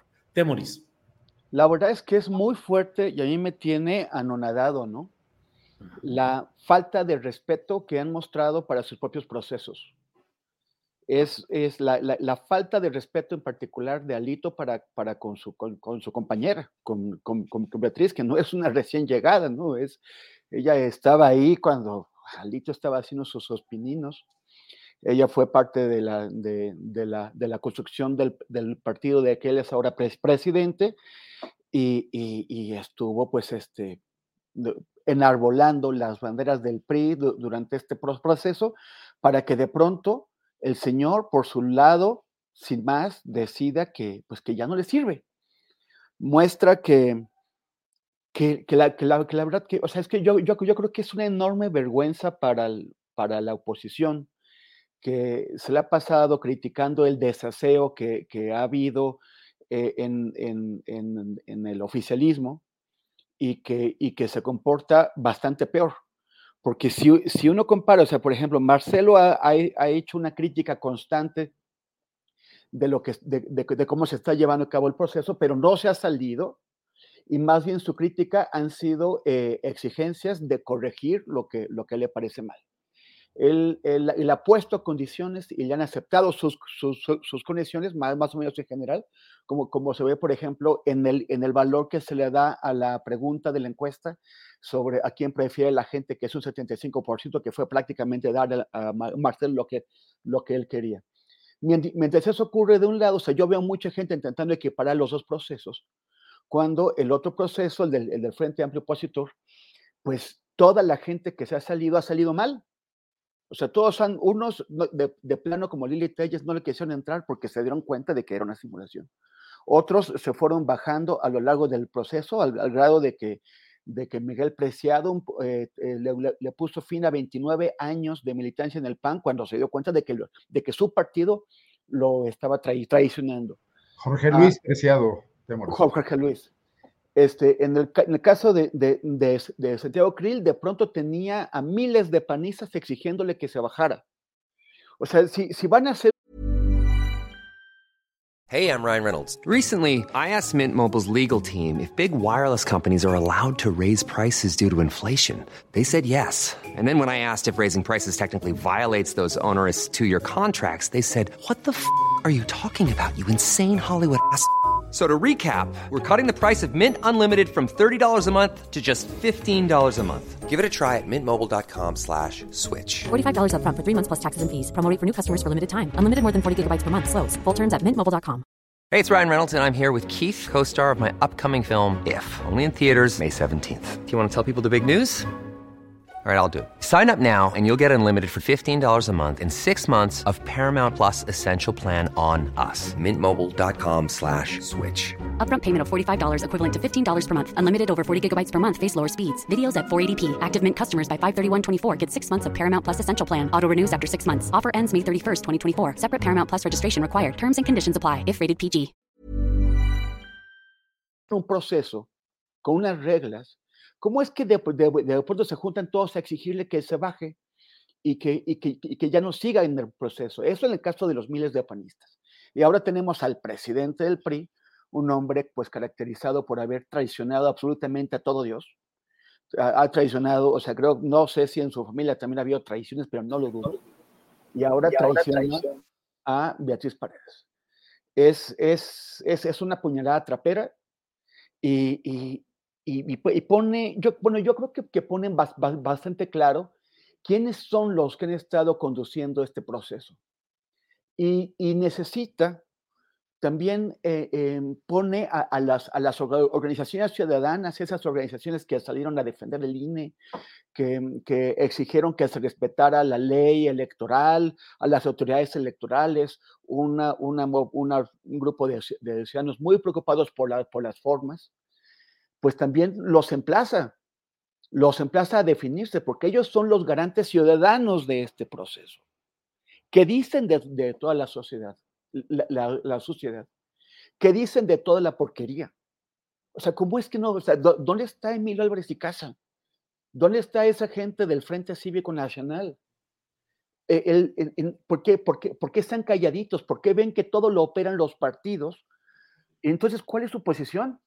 Más allá de comparsas de un juego sucio, tan sucio como siempre han sido los partidos que lo conducen. Gracias, Temoris. Daniela Pastrana, ¿qué opinas de este tema? ¿Cómo vas viendo este, pues no sé si baile bufo, farsa o ejercicio democrático el que está sucediendo en el Frente Amplio por México, donde pues corren el riesgo, fíjate nada más la ironía, de quedarse con una aspirante única que ya haría innecesario todo el proceso de encuestas y de votación que habían anunciado. Daniela, tú... A ver si ahora sí ya me escuchan mejor, ya tengo, ya. tengo mi, mi micrófono. Bueno, eh, mira, hay varias cosas que, que, que, debemos decir, aunque a mí me hace un poco gracia que, que, que Temoris diga que pues de la traición de, de Alito, porque pues es la historia de ese partido, ¿no? O sea, es, y es la historia muy reciente de los últimos también, eh, desde que se rompió el pacto este en el que todos iban siempre con el candidato en turno y eso desde, desde entonces, pues todos se han traicionado. Eh, y, yo no recuerdo una elección interna del PRI desde que hay elecciones internas, porque antes no, había eso, eh, en la que no hubiera habido traiciones terribles, ¿no?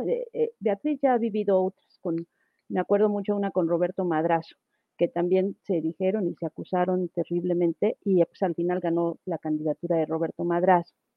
Entonces es un poco, eh, digamos, como, como, no sé, pleonasmo hablar de la traición de los dirigentes del PRI porque es como una, un, modo superandi desde que perdieron el, enorme poder que tenían. Eh, claramente es un proceso que, que, se, que ha ido perdiendo legitimidad. Eh, no sé si en algún momento la tuvo, pero la poca que tenía la ha ido perdiendo.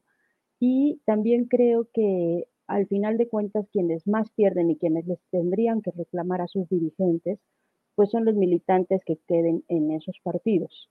Porque pues al final se está perdiendo quizá la mejor opción que tendrían políticamente de eh, de tener una oferta interesante para, eh, para una candidatura, ¿no? O sea, es, la diferencia, digamos, política entre Beatriz Paredes y, y Xochitl Gálvez es enorme. Ya una ha sido gobernadora, dirigente del PRI, eh, legisladora, la expertise, el expertise político que tiene una no puede ser ni siquiera medido con lo que tiene eh, la, la, candidata que yo digo que es como la, versión en mujer, la versión nueva de, lo que era Vicente Fox, un, candidato y un gobernante quizá de muchas ocurrencias, pero pues que así nos dejó también en el país, ¿no? Entonces, em, quienes les tienen que reclamar son sus militantes, eh, quienes les tendrían que estar preguntando y diciendo a estos dirigentes, eh, lo que les están dejando, o sea, ¿qué les están dejando? O sea, no les están dejando opción. Y no solo no les están dejando opción, sino que la opción que parece que estaba decidida desde el inicio, pues es la, la, peor cara que pueden presentar para tener una, una opción de, de, de, recuperar algo de lo que han perdido, ¿no? O sea, de recuperar cierta... Nosotros en algún momento, yo recuerdo que cuando yo era niña, y se hablaba de este PRI omnipotente y de este PRI tan, tan poderoso, eh, se podía decir muchas cosas de su corrupción pero, o de su maldad, pero nunca se, se pensaba que eran tontos ¿no? o, que eran, eh, o que eran incapaces de gobernar, eran eficientes y eficientes en, en esa perversidad. ¿no? Eh, y eso, pues, es una cosa que, que, que, hace tiempo que perdió y eso es una cosa que la militancia tendría. O sea, yo no sé, no entiendo cómo militantes del PAN pueden eh, y del PRI todavía podrían pensar en eh, defender una candidatura como la de Xochitl Gálvez, independientemente de cualquier otra cosa, ¿no? Ya no hay forma.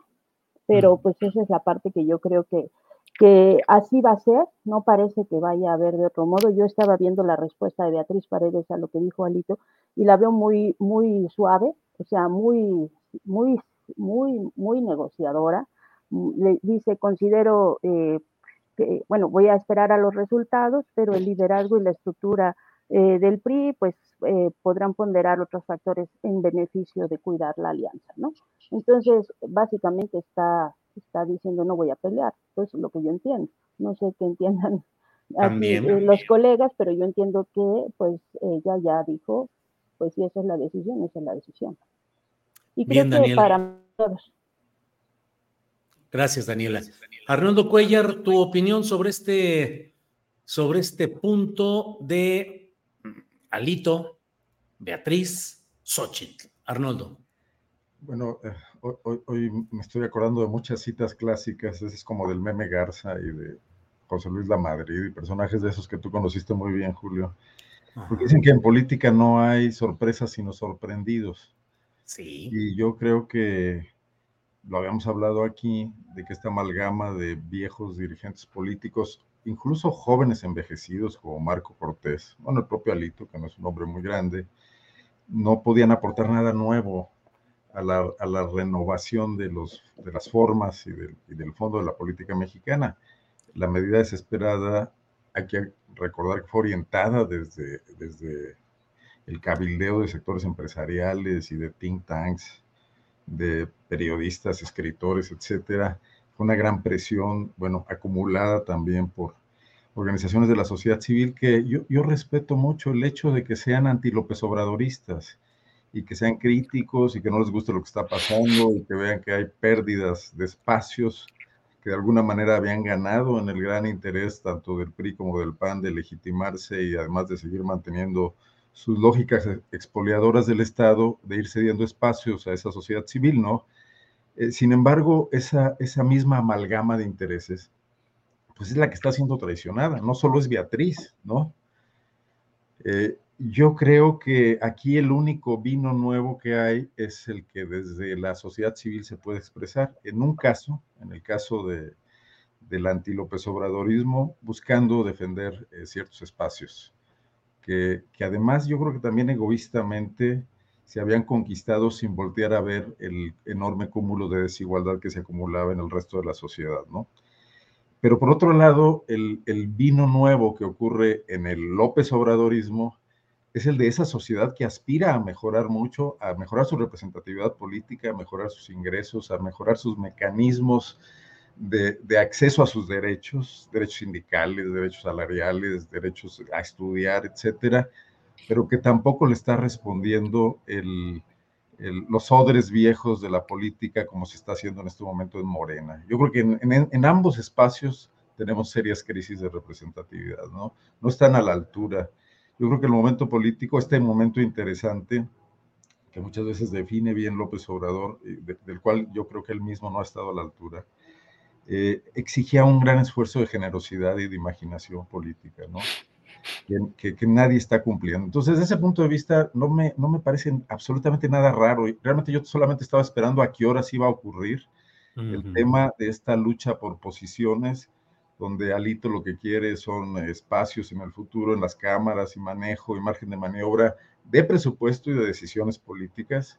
Y yo creo que Beatriz no es que sea suave, como dice Daniela, quizás lo que está haciendo es negociar mejor eh, finalmente el paso a dar, eh, su declinación o lo que sea, o su aceptación de lo que, del resultado final. Creo que le convendría llegar hasta el final porque también ella sabe a quién se enfrenta, ¿no? En esa mesa de jugadores de póker, y ella misma es una jugadora de póker que, por cierto, hasta hace unos meses no tenía boleto para sentarse en esa mesa y que se lo ganó a pulso, y hoy no quiere desperdiciar el momento y sabe que trae una buena mano, sabe que le metió presión al asunto y no va, no va a dar el crilazo, ¿no? No, no va a irse de coordinadora de campaña nada más porque sí.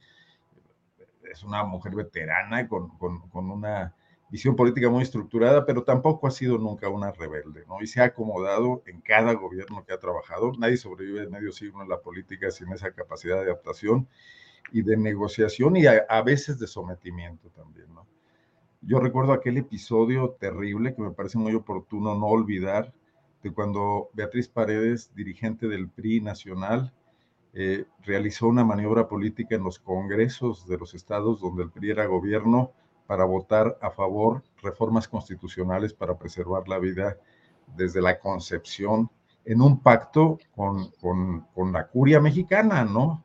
Y con un PRI ansioso de ganar espacios ahí donde los había perdido y el PAN lo había desplazado, y que fue, fue evidente y fue denunciado, y, incluso se frustró en un momento dado cuando se hizo público, ¿no?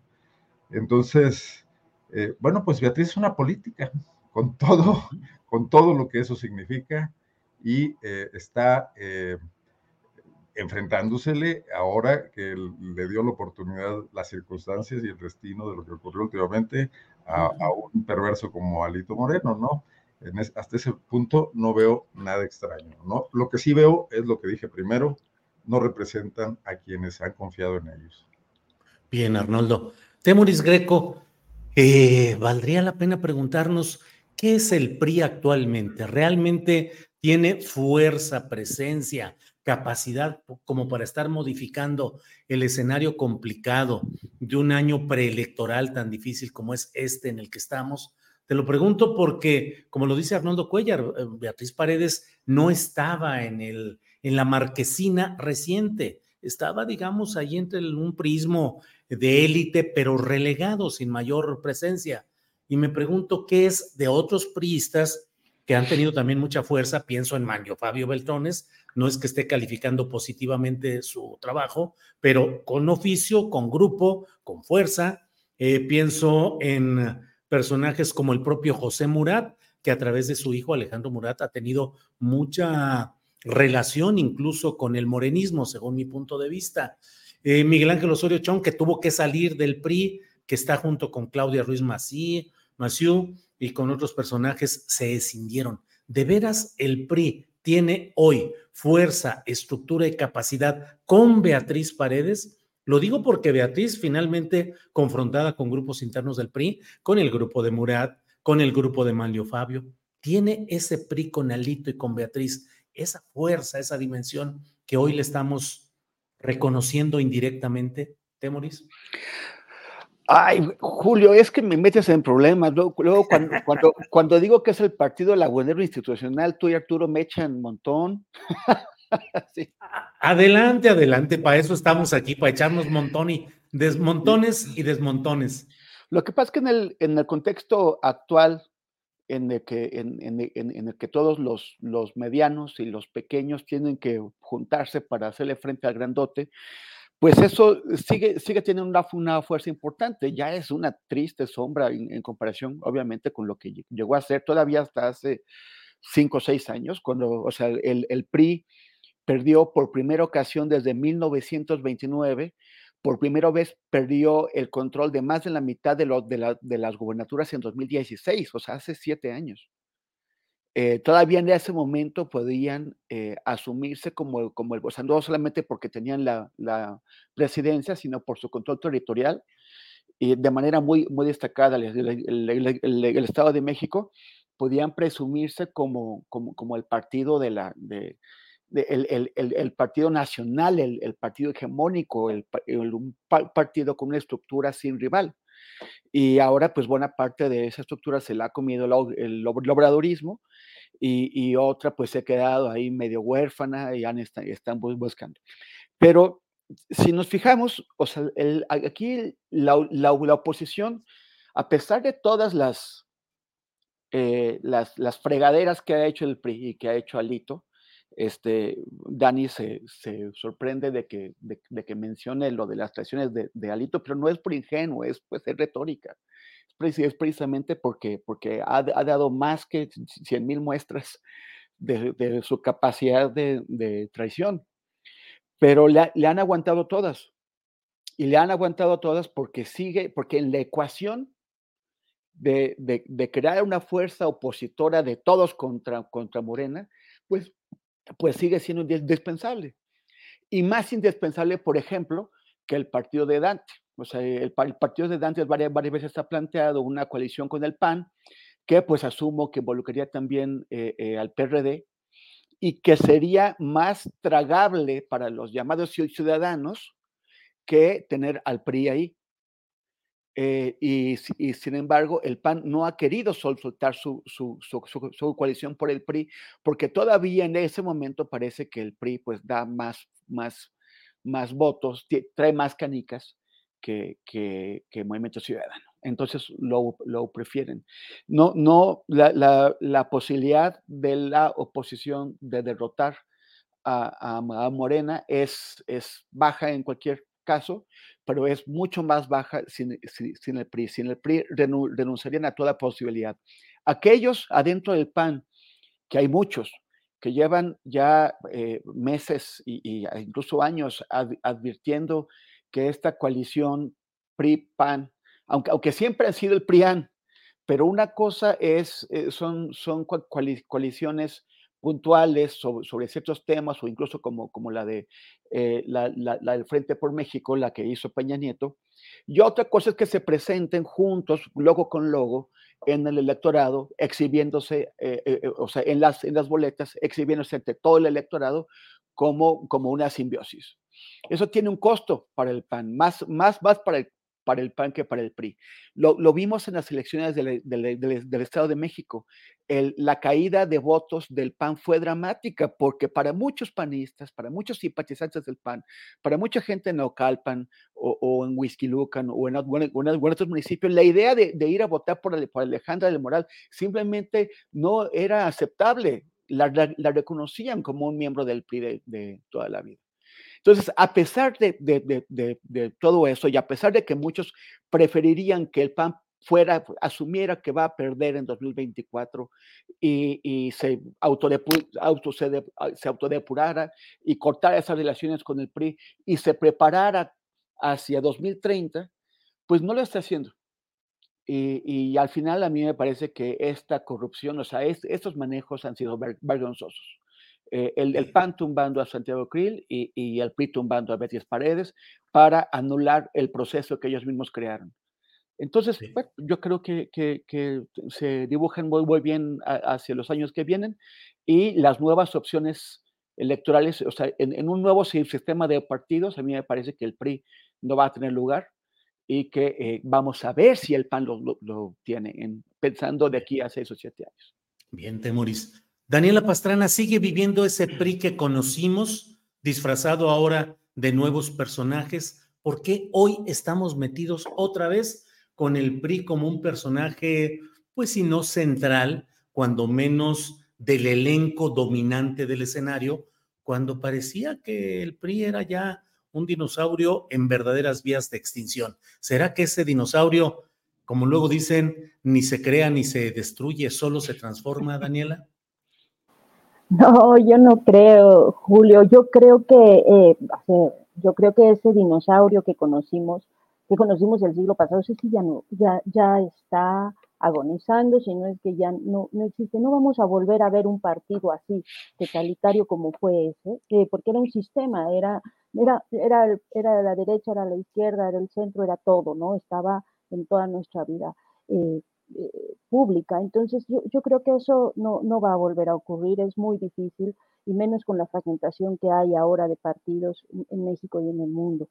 Eh, ¿Por qué sigue siendo importante? Pues porque tienen oficio, o sea, y tienen lo que ya parece que los demás políticos de los otros partidos han perdido muchísimo, ¿no? Estos que quedan en, el, en lo que yo digo, pues ahora eh, decían de Osorio Chong y, su mini PRI, Beatriz Paredes y lo que queda del PRI, eh, todos estos, todos estos personajes tienen mucho oficio, o sea, se conocen no solo la, vida pública de las estructuras de la administración pública, sino eh, la historia de, muchos de sus, de sus oponentes que a lo mejor en algún momento estuvieron en el PRI y ahora ya no, o eh, estuvieron en la oposición, no, no importa, conocen esa historia, ¿no? Y tienen como amarrar eh, y apretar hilos, o sea, y eso los hace eh, posicionarse como personajes importantes para la negociación eh, eh, de, estas pequeñas sumas que se requieren, porque hay que recordar que la elección no solo es la presidencial. En, la elección de 2024 vamos a tener, no sé, nueve, nueve gubernaturas y un montón de, sí, ¿no? Son nueve gubernaturas y, pues las alcaldías, diputaciones, sedadurías, el legislativo tiene un peso importante, sigue teniendo un peso importante en el país, lo hemos visto junto con todas, con todo el tema de las reformas eh, estructurales, las reformas constitucionales que no, que no han podido concretarse, eh, y tienen poderes locales que son importantes en, las regiones, ¿no? Y pues ahí no, hay que nos cuente, si no, Arnoldo, cómo les va, ¿no? O sea, sí tienen esos poderes. Entonces, eh, para ese tipo de cosas, pues sí, se, necesitan mantener su, esta alianza tan extraña, tan amorfa, tan, tan rara, que pues sí, para los militantes de mucho tiempo de uno y otro partido sería imposible de pensar, pero para los nuevos militantes pues no es tan raro porque ya vivieron y ya crecieron con esta alianza. y, que se necesita para poder eh, definir esas otras candidaturas y esos otros poderes, tanto los regionales como los del Parlamento. Entonces, pues en ese, en ese, en ese contexto, pues los personajes sí, como, como, como Beatriz, los que tienen este, esta experiencia enorme de la vida política en México, pues, pues, pues sí, justo tienen con qué negociar, ¿no? Y, que, y, tienen las piezas, los haces bajo las cartas ahí eh, eh, para, para poder obtener estos espacios que, no son menores. O sea, porque el país ya no, nunca va a volver a ser ese en el que el presidente decía, y todo se hacía como decía el presidente, aunque este que tenemos tenga mucho poder, pues no ha podido pasar muchas de sus reformas constitucionales, ¿no? O sea, eso, eso hay que tenerlo claro y así en esos, esos cotos locales, pues son, son, pues van a ser los que, los que definan también muchas de las cosas que vamos a tener en los próximos seis años. Bien, Daniela Pastrana, gracias. Arnoldo Cuellar, em, pasando al tema de la candidatura o la coordinación nacional. Pero me encanta esa pregunta, Julio. Déjame hacer una breve. Déjame un poco de desorden. ya empezó aquí el desorden, por favor. Daniela, así me tratan. Adelante, Arnoldo, ya lo sabes. Es que, es que hay, un, hay un prismo cultural eh, que está presente en la sociedad mexicana en muchos espacios y que ese no va a desaparecer fácilmente Mira, eh, el PAN de Guanajuato es un, es un PRI consumadísimo. yo le he preguntado a muchos eh, amigos de la Ciudad de México qué pensarían si Andrés Manuel López Obrador tuviera el control absoluto, absoluto y total del Poder Judicial. En Guanajuato, el gobernador Diego Sinué hizo a su primera jefa en un despacho de, abogados presidenta del Poder Judicial, sin estar eh, la convirtió en magistrada y a los tres años la hizo presidenta, sin tener una trayectoria previa. Había sido juez hacía 25 años. El Congreso de Guanajuato es una oficialía de partes del poder eh, ejecutivo, pero incluyendo al PRI y, bueno, el PRD ya no tiene curules, sobre todo al PRI, ¿no? A veces hasta algunos diputados de Morena votan con el PAN. Eh, los periódicos de Guanajuato no exhiben una crítica es excepcional, excepcional que la prensa normal, convencional, no siga la televisión, la radio, etcétera, publican boletines de prensa como notas principales en todos sus espacios informativos. Así no está el país, así no está la Ciudad de México con el gobierno de la Ciudad de México. Entonces, este retroceso que tenemos acá es el que nos quieren proponer para que regrese a, a nivel nacional como un plan, me parece muy débil. Cuando, cuando les decimos, bueno, ¿y por qué en este momento lo que está ocurriendo en Guanajuato no es noticia? Pues nadie le importa, ¿no? Porque estamos centrados en los grandes temas nacionales. Pero me imagino que así ocurre en Chihuahua y que así ocurre en muchos otros estados en, donde gobierna el PRI, también en el Estado de México, por ejemplo, salvo cuando llegó la oposición a controlar el Congreso. Las universidades. Muchísimos rectores están tratando de establecer casi casgos al estilo del que tuvo Padilla en la Universidad de Guadalajara. Eso no es un prismo cultural. La Sosa Nostra, que por fortuna ya, ya fue de alguna manera erradicada. O sea, en muchos espacios de la sociedad, esta forma de hacer política corporativa, totalizadora, de voluntades únicas, de negativa del diálogo, de, cero oposición, está presente. Yo no sé si hasta en los clubes de leones, ¿eh? de alguna manera. Pero entonces esa es una cuestión que creo que sí deberíamos voltear a ver por qué es lo que impide eh, que surjan nuevas formas de hacer política si desde la sociedad se están repitiendo esos, esos, esos patrones, ¿no? La otra es que el PRI, frente a, esa primera pregunta que hacías, evidentemente ya no tiene estructura si no existe como tal, porque todas dependían del dinero público. Y cuando se acabó el dinero federal, eh, los gobernadores lo sostuvieron durante los años de, de los gobiernos panistas y hoy no tienen ni lo uno ni lo otro. Entonces, Alito Moreno dirige como Hitler en el búnker de Berlín ejércitos imaginarios, cuando dice que la estructura del PRI esa es absolutamente inexistente. Oye, Arnoldo, déjame nomás comentarte esto. Efectivamente, lo que tú dices yo lo comparto. Y la pregunta que yo he hecho es, ¿cómo esos ejércitos imaginarios pueden eh, impactar, estremecer, cambiar la ruta de un proyecto aparentemente tan poderoso como es el que quiere enfilar a Xochitl Gálvez. Es decir. Por la misma razón que desde la Ciudad de México no se ve ni Guanajuato, ni Querétaro, ni Michoacán, porque están todos metidos en una pequeña vecindad, negociando en mesas, sentados enfrente unos de otros, ¿no? Engañándose, en esa mesa de póker. La culpa es de los chilangos, Arnoldo Cuellar. No, no, de la élite política del país. va, a hacer escenografías a los estados como los foros de, que, que, hizo el Frente Amplio por México, pero que no se adentra. A ver, si por algo Andrés Manuel López Obrador les arrebató el poder a esa mafia, fue porque recorrió el país y las calles a pie durante 18 años. Por eso el fenómeno Xochitl, que, que hoy vuelven a defender muchos en los medios, no lo es tal, porque no lo puedes construir en cuatro semanas, ¿no? Claro.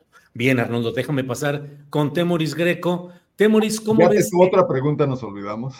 Le damos la vuelta, vamos con Temoris y ahorita regresamos contigo con la misma pregunta, Arnoldo. Eh, Temoris Greco, em, ¿cómo ves el proceso interno de la 4T, Morena y sus aliados? Particularmente me ha llamado la atención que Alfonso Durazo y Mario Delgado, que son los jefes políticos de Morena, uno preside el Comité Nacional, otro preside el Consejo Nacional, pues han dicho que no hay sustento, que las pruebas que presentó o dijo presentar Marcelo Ebrard respecto a malos manejos que podrían ser incluso delictivos, uso de recursos públicos de una Secretaría Federal para promover una aspiración, pues que no, que nomás no pasaron, que no son válidos, que no hay ninguna irregularidad. ¿Qué crees que se esté eh, fraguando, Temoris? ¿Escisiones? ¿Marcelo que brinque y diga, claro que están demostradas? ¿O Marcelo irá acompasándose al ritmo necesario para no hacer más olas? Temoris. Bueno, no sabemos qué pruebas presentó. Tampoco sabemos si las tenía. Si tuvo la oportunidad. O sea, una cosa es que te llegue alguien a contar, oye, vi estructura del bienestar haciendo esto por, por, Claudia y otra cosa es que tú puedas reunir las, las, pruebas, no es fácil. Y también puede haber sido un artilugio retórico de, de, Marcelo para, para sustentar su, su, su posición de, de, fuerza interna y obtener eh, pues una, unas mejores condiciones de, negociación adentro. O sea, yo, yo sigo viendo lejos la posibilidad de que, de que Marcelo rompa y se salga. Y más bien eh, lo, que creo es que eh, son, son juegos internos para tratar cada quien de tener eh, pues mejores cartas para el póker. El, yo no, no, no este, o sea, sí, sí veo una, una, una diferencia entre el, entre el proceso que se está llevando a cabo en la 4T y el contrario. una, una, una, una, diferencia que sí está marcada o sea, porque el presidente ha puesto un esfuerzo especial en tratar de sacar las cosas bien y de evitar estas decisiones. Eh, como, como decía, Marcelo ha planteado exigencias y más o menos se las han ido cumpliendo. Que lo más claro es el, 75% de valor que tiene la pregunta que él quiso, que él quería un 100%, le dio el 75%, que es, que es casi darle el, el 100%. Entonces, y también creo que, si, todo sale bien, si al final las impugnaciones no son de fondo, si, si ninguno de los seis precandidatos y la, y la precandidata se, sale eh, como preciado, que rompe 29 años de militancia, o Lili Telles, que, que dice la, todo, todo, esto estaba, o sea, todo, todo eran cartas marcadas desde, desde el principio, sí se podrá hacer una diferencia muy importante con el proceso de quienes dicen que vienen, que están denunciando autoritarismo y que, finalmente a todas luces impusieron una candidata. Entonces, eh, yo, yo, creo que, que son, son las, etapas finales de este proceso y lo, y lo, y lo, están cuidando y, pinta que van a, lograr más o menos salvarlo con algún decoro. Con algún decoro digo, porque todos en la oposición y en el oficialismo, le hemos mencionado antes, se lanzaron alegremente a violar la ley haciendo una pre-campaña cuando no venía el caso. Y, además, estas cosas que de las que hemos hablado sobre el ingreso de, dineros de origen indetectable, que son los que han estado financiando pues todos los espectaculares y todas esas cosas. O sea, hay, hay, una, hay una serie de elementos que ensucian los dos procesos. Pero lo más importante será si quienes participaron en los procesos se dan por satisfechos en cuanto a cómo fueron tratados en este proceso, si no rompen, que yo creo que es lo que va a pasar en, en la 4T, o si pues hubo, fue un proceso que fue dejando, fue regando cadáveres, fue dejando cadáveres, y los, y los cadáveres solamente les queda energía para levantar la, manita y, y, denunciar a los que acaban de pasar por encima de ellos. Bien, Temoris, gracias. Daniela Pastrana, y hoy em, se ha dado, se ha difundido mucho un video donde sale eh, Samuel García, el gobernador de Nuevo León, diciendo, pues es que ya ven lo que dice la Constitución, que hay que cumplir 35 años. Este, por eso es que, eh, quién sabe cómo lo dice, pero acaba diciendo. ¿quién creen, que tiene 35 años? ¿Quién creen que, que tengo? Que tengo, yo tengo 35 años. Dice, ¿quieren una política de jóvenes o la que ha habido llena de puros viejillos? O sea, de puros viejillos, haz, mano. ¿Cómo ves el, qué será? El aquelarre, el relajo, todo el merequetengue que se traen en Movimiento Ciudadano con los pleitos entre Enrique Alfaro, Dante Delgado, Samuel García, que dice que él ya tiene la edad para ser candidato presidencial, las acusaciones de esquiroles contra Movimiento Ciudadano, la defensa que hace de la política de Movimiento Ciudadano, una política como Patricia Mercado, en fin, ¿cómo ves el batidillo naranja, Daniela Pastrana? Bueno, en el caso del de Movimiento Ciudadano, pues hay, un dueño de la franquicia y ese es Dante Delgado y Dante Delgado tiene esta forma de operar, eh, pues sí, de, ese PRI que sí conocíamos. Entonces yo no creo que, que, que abra la puerta o que, o que deje pasar eh, procesos como de fractura que, que modifiquen eh, su partido. O sea, Alfaro es invitado, Samuel García es invitado, todos son invitados a la fiesta de Dante Delgado. Y así ha sido pues, eh, con este y con sus partidos anteriores, desde Convergencia, ¿no? O sea, eh, eh, así es, yo no creo que eso represente, digamos que en la estructura de movimiento ciudadano, en la estructura operativa, en la estructura partidista, mayores complicaciones. El hecho de que se digan o no se digan cosas, ahí sí que como que lo que hagan no va a modificar la, forma de operar de, Movimiento Ciudadano. Creo que, eh, que le faltará cuajar, le faltará todavía mucho. Hay, hay quienes ven, y eso me llama mucho la atención, en Nuevo León, eh, el otro día me hacían un, análisis eh, en, el que me decían que ellos estaban viendo que podía ser el siguiente presidente Marcelo Ebrard para que después fuera Samuel García, ¿no? Lo ven así, y yo recordaba mucho esto que pasó en, Ecuador, que era eh, Correa, eh, eh, Lenin Moreno y ahora el, presidente actual. O sea, como esas, transiciones a, justo la parte contraria del, proyecto político. Y me llamaba la atención, la verdad es que me llamaba la atención porque era un análisis que me hacía gente que estaba en, en Nuevo León. Entonces es como que yo decía, es lo que están pensando, pero lo veo muy lejos todavía, ¿no? O sea, creo que todavía eh, a pesar de que, eh, digamos que la forma de ser tan abierta y tan, tan locuaz o tan, como se le pueda llamar, al, gobernador de Nuevo León, le pueda generar muchas simpatías en, en, algunos lugares del norte del país donde ese tipo de cosas pueden funcionar. No creo que alcanzara para tener una fuerza eh, realmente como para, para, para todo el país. México es muy grande, ¿no? México es muy grande, muy diverso y no creo que eso ahorita, esa, ese, e, e, e, esa pareja presidencial que, que, podría ser la fórmula de Samuel y, y, Mariana pudiera tener el efecto, aunque puedo equivocarme, ¿no? Porque ya tuvimos a Fox y a Martita, pero la verdad es que creo que, no estamos en estos momentos cuando la gente está tan politizada, cuando, cuando, cuando la militancia de Morena y el, el, proyecto López Obradorista ha generado tanta efervescencia entre, entre mucha gente que antes ni, hablaba de política, creo que no está lejos de, de cuajar una fórmula así.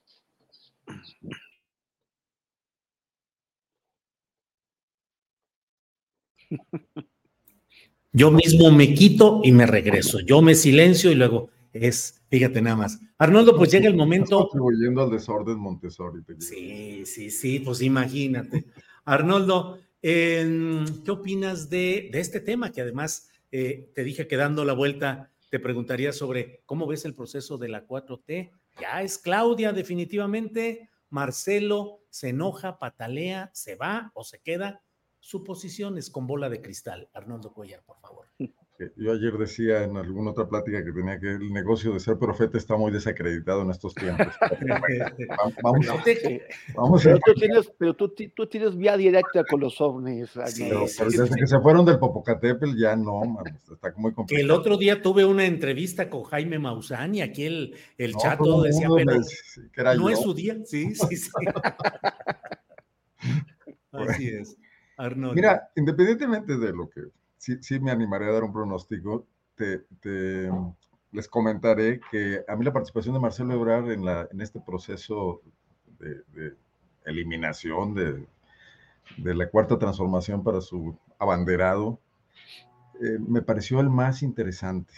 De alguna manera, creo que estiró la liga, creo que llevó las cosas a un límite, creo que también es porque le da, tiene un derecho de antigüedad frente a López Obrador y lo conoce y sabe cómo manejar ese tipo de cosas. Pero era un proceso demasiado rígido. Desde estas provisiones un poco absurdas de no ir a los medios de comunicación convencionales o traidores o como quiera que le llame, cuando, cuando se podría ir y confrontar ahí mismo esas visiones, ¿no? Y creo que sería una cuestión interesante. Hasta el tema de no, no hacer muchas propuestas o no hacer propuestas en realidad, eh, etcétera, la, falta de transparencia del gasto y todo, eh, que, por un lado estaba reglamentado, pero por otro lado fue rebasado ampliamente. Y en ese sentido, estos escarceos de Ebrar con, con Mario Delgado eh, me parecieron los momentos más interesantes de un proceso que por lo demás fuera de los codazos de Adán Augusto y de algunas genialidades de Noroña, que, Noroña es el jugador llanero que juega muy bien, pero no logra que lo fiche ningún equipo grande, ¿no?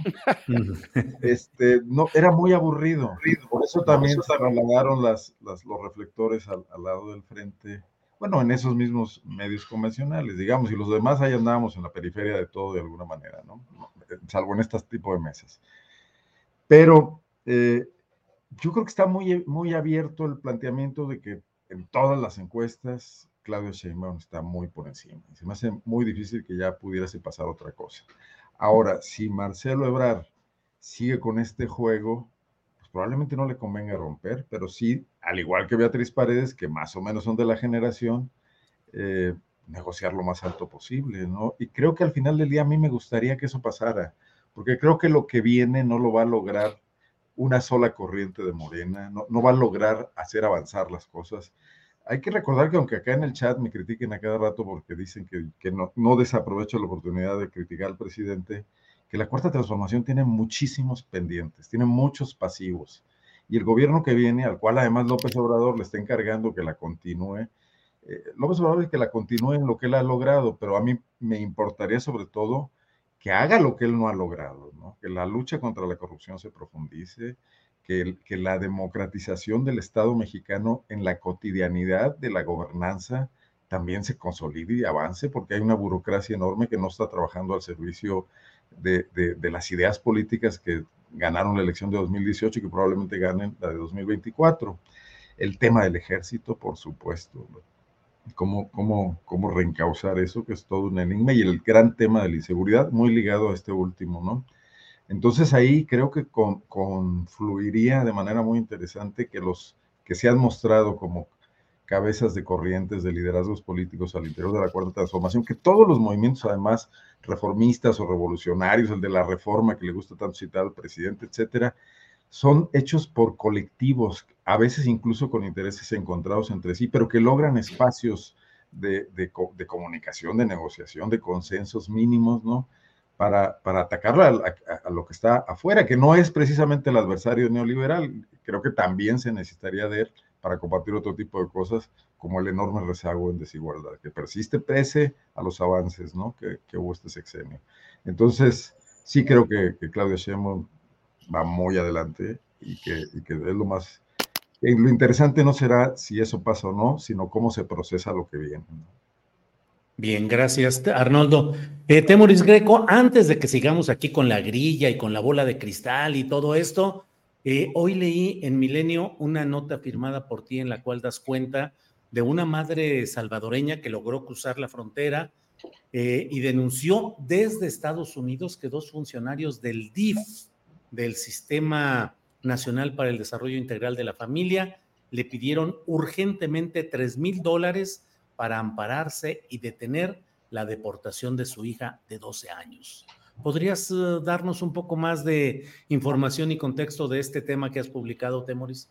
Sí, este es un caso triste, aunque, tiene su lado eh, motivante, o sea, porque, porque esta señora, eh, eh, pues de, alguna forma se, se separa de, de, su hija en el doloroso trayecto de la frontera vertical que es México, y, y, ella logra cruzar Estados Unidos y el DIF la encuentra a la niña como, como menor no acompañada, entonces la alberga. Entonces le pregunté a un, a un experto qué es lo que pasa en, este, en, esos casos, y hay de tres sopas. Lo, lo, principal es si se puede conseguir, y hay tratados internacionales que lo creo que lo permiten, la reunificación, o sea, que, que enviar a la, a la, niña con su mamá, es, esa es la prioridad, es lo primero que tiene que hacer el DIF.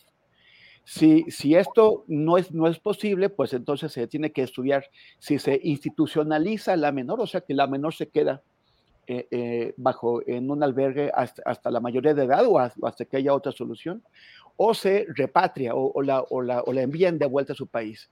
Si la envían de, de, vuelta a su país, pues por ejemplo en un caso como en El Salvador tienes el tema de maras, tienes el, pues, de, de, posibles riesgos para, para, para, su vida o incluso de que pues siendo una chica de, de 12 años ya, pues que alguna de estas eh, redes especializadas en trata de, mujeres aproveche su situación de, vulnerabilidad y se la lleve.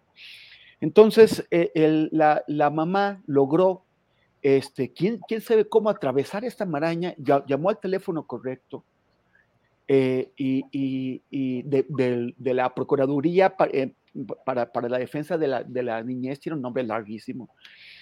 Y, y, ahí presenta la denuncia eh, ante, gente que trabaja ahí y que, se escandaliza al, al, ver que los funcionarios, de, acuerdo con esa denuncia, el director de medidas de protección y el, sub, y el subdirector de medidas de protección, o sea, de medidas de protección, le estaban pidiendo a esta señora que aportó además evidencias, aportó capturas de pantalla de WhatsApp y aportó también emails y, y, y una serie de y, audios, en donde le están pidiendo 3 mil dólares con el argumento de que a su hija, o sea, lo que ellos tienen que hacer es reunificarla con, con su mamá.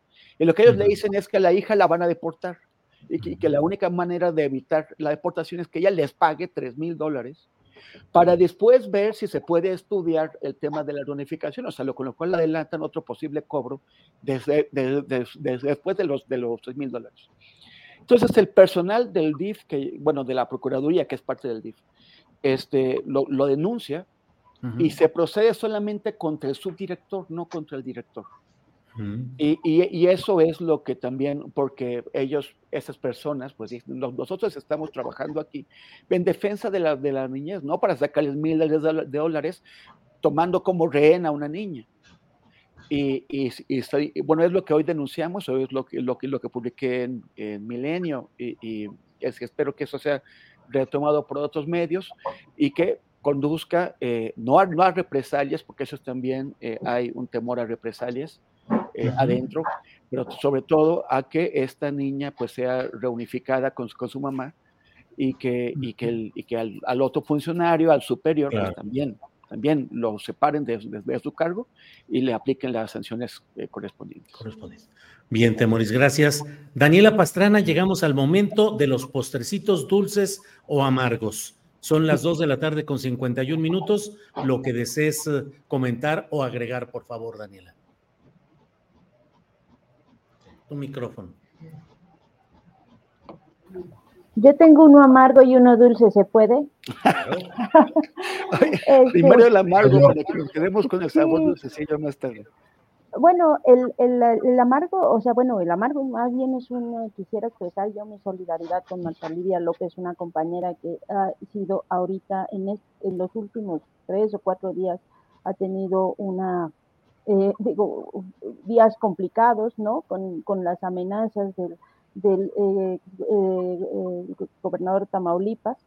creo que es importante que, los periodistas nos expresemos y que el gremio se exprese, porque no es un caso, o sea, no es, no es cualquier personaje de la política, no es un personaje muy poderoso y además con, con, muchas ligas hacia, hacia grupos criminales y hacia, y hacia situaciones criminales que, que creo que sí eh, elevan el nivel de riesgo, no nada más de, de, una, de un juicio, es el dicho que le va a poner una demanda a, ella y al medio, pero no nada más es eso, ¿no? O sea, tiene muchas implicaciones y además hacer el periodismo que ella hace en Tamaulipas es, es realmente eh, tema de, de, que nos debe convocar a los periodistas. Ese es uno, y el otro pues es un comercial, un comercial porque el jueves vamos a tener nosotros en Tierra Adentro una tertuliana eh, para platicar de qué lugar queremos o qué lugar imaginamos para los soldados. Ese ha sido el tema de, los últimos años, ¿no? Los militares sí, los militares no, los militares dónde.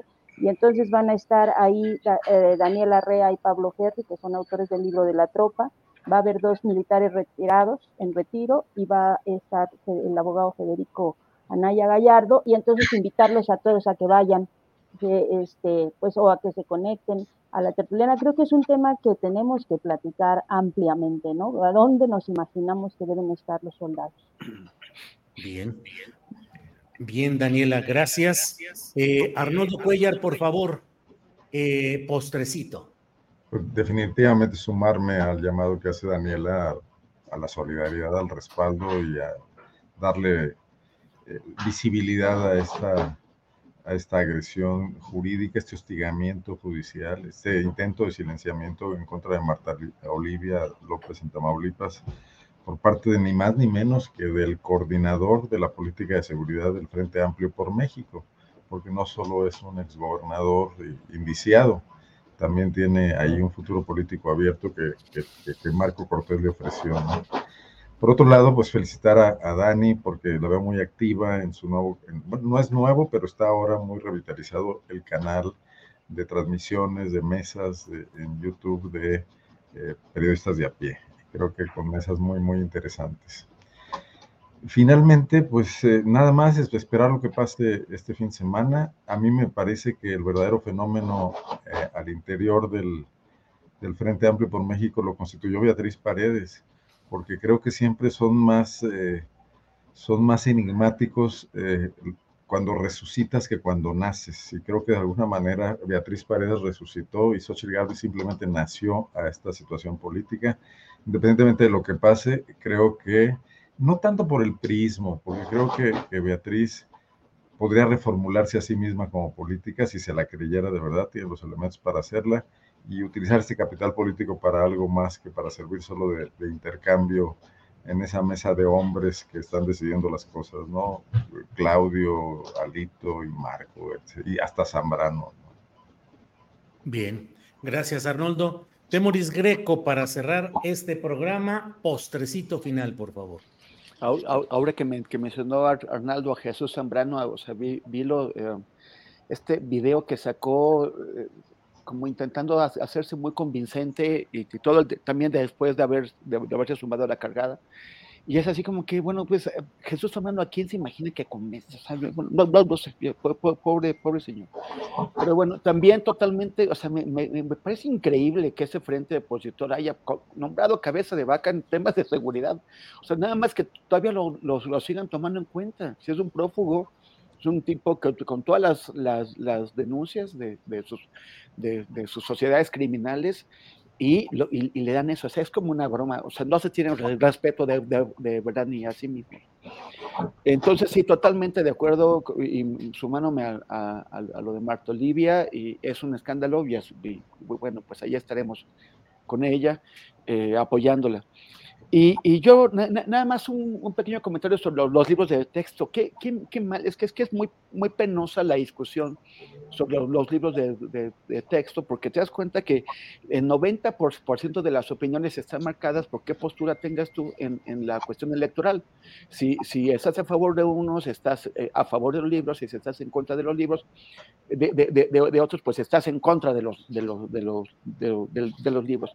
Y eso finalmente ha dejado a los niños de seis estados, también atrapados, atrapados en una discusión electoral, electorera, totalmente. ¿Y, cómo, cómo, pueden permitir eso? O sea, ya ni, ni siquiera en, Guanajuato, que, que, tienen esta dictadura eh, de, este priismo yonquista, como, como, lo, como lo, nos lo explicaba Arnoldo, eh, se atrevieron a, no distribuirlos. Pero, pero hay otros que son todavía más, más oscurantistas. Entonces, eh, el día de ayer, eh, mi, querido eh, Juan Fe Castro Gessner, que es director y, productor en Ojos de Perro, pues llevó a su hijo, a Sillari, que niño precioso, a la escuela y le dieron sus libros y nos envió por, pues, mensaje privado a algunos amigos las, fotos del niño con sus libros. Y ya los estuvo viendo Juan Fe junto con Sillari, los dos están muy contentos y les encantaron los libros. O sea, dicen, pues sí, pues hay detalles y todo eso, y eso, la discusión sobre los detalles se tiene que dar pues para que sean corregidos. Pero han ido a una, a, un, a una ofensiva de acoso y derribo donde lo que menos importa son los libros y lo que menos importa es la educación y los niños, lo que importa es herir al contrario. Y esto es muy triste, es también otro reflejo de una enorme irresponsabilidad. Esos libros tienen que ser repartidos ya. Bien, bien, pues Temoris, muchas gracias. Daniela, Arnoldo, muchas gracias por esta ocasión y espero que pronto nos veamos para seguir viendo desenlaces políticos y preelectorales. Daniela Pastrana, muchas gracias y buenas tardes. Muchas gracias y ya veremos el, el fin de semana si Arnoldo sí lo tuvo esos dotes de oráculo y sí le atinó. Es el único que, que, me Vamos, vamos a ver. Arnoldo, pues con la vista puesta en el universo político y más allá, esperemos que todo salga bien. Gracias, Arnoldo. Pero que conste que no aposté nada. No apostaste nada. Fíjate, oye, a ver, a ver, ¿cómo entonces no estás hasta convencido? ¿Qué clase de pronóstico es ese? No, tienes, que, tienes que convocarnos a alguna reunión nocturna, no necesariamente en las tertulianas que organiza muy bien Daniela, pero en alguna fuga nocturna, si es que pierde, ¿verdad, Temoris? Me estaba acordando de lo mínimo, lo mínimo. Las metáforas deportivas que hemos usado aquí otras veces. Me parece que el, tema del Frente por México es como, como los partidos de la CONCACAF, que hace muchos años México sí ganaba y eso hacía que crecieran las expectativas sobre el Mundial. Y aquí ni siquiera quieren dejar que llegue a la final este, Xochitl contra Beatriz, ¿no? Sí, el gran problema de la CONCACAF es que luego ya no. creció, ya no, y ahora México anda sufriendo totalmente. En fin, Temurit, pues muchas gracias y buenas tardes. Gracias, gracias Julio. Arnoldo, Dani, qué bueno está contigo y por, por, favor los invito a seguirnos en nuestras redes. Como siempre ya saben que en todas, en todas yo aparezco como arroba Temoris. Gracias y nos vemos el martes próximo. Saludos, gracias. pronto, gracias. Son las 3 de la tarde, las 3 de la tarde y voy cerrando. Espéreme tantito. Ya. Eh, son las 3 de la tarde y bueno, vamos cerrando con eh, últimos detalles. El exgobernador César Duarte está siendo vinculado a proceso por un nuevo peculado de 120 millones de pesos. Usted lo recuerda, César, Duarte, priista que fue gobernador de Chihuahua.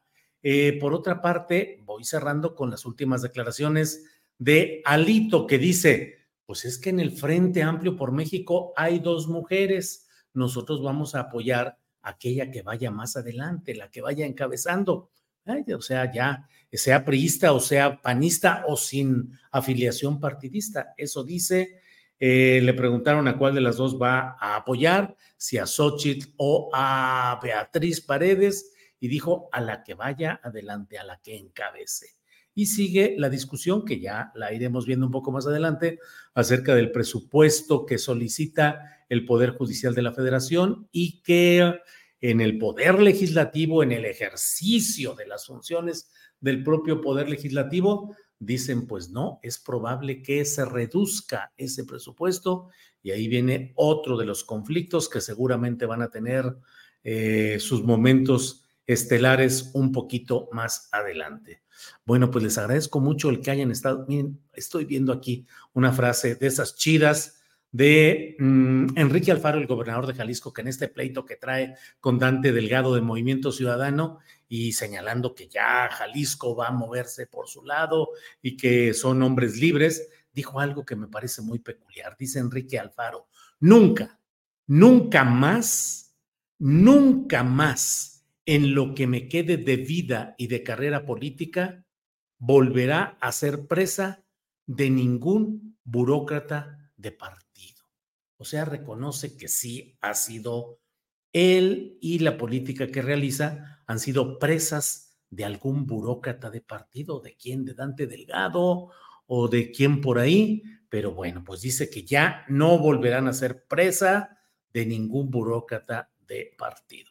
Bueno, pues muchas gracias. A las cinco de la tarde, recuerden que hoy está Paco Cruz, el gran periodista Paco Cruz, con su videocharla cruzada, 5 de la tarde, aquí en el canal Astillero. Y a las 9 de la noche nos vemos para una videocharla astillada, 9 de la noche. Y mañana de 1 a 3 nos vemos de nuevo aquí en Astillero Informa. Por hoy, muchas gracias. Vayamos todos en paz. La información ha fluido. Hasta luego. Hasta pronto.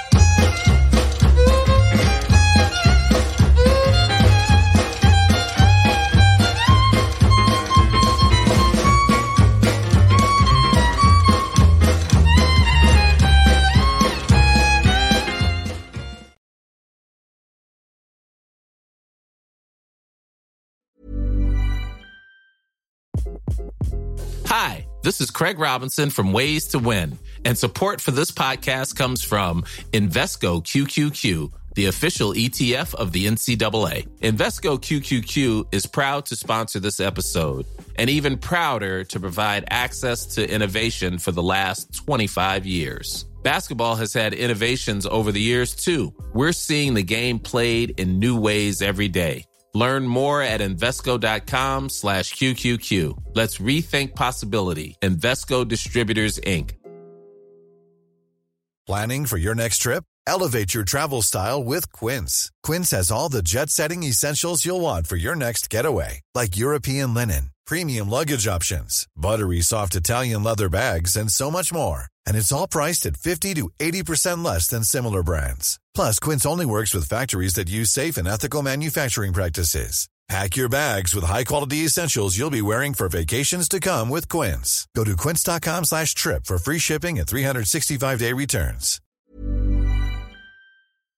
Para que te enteres del próximo noticiero, suscríbete y dale follow en Apple, Spotify, Amazon Music, Google o donde sea que escuches podcast.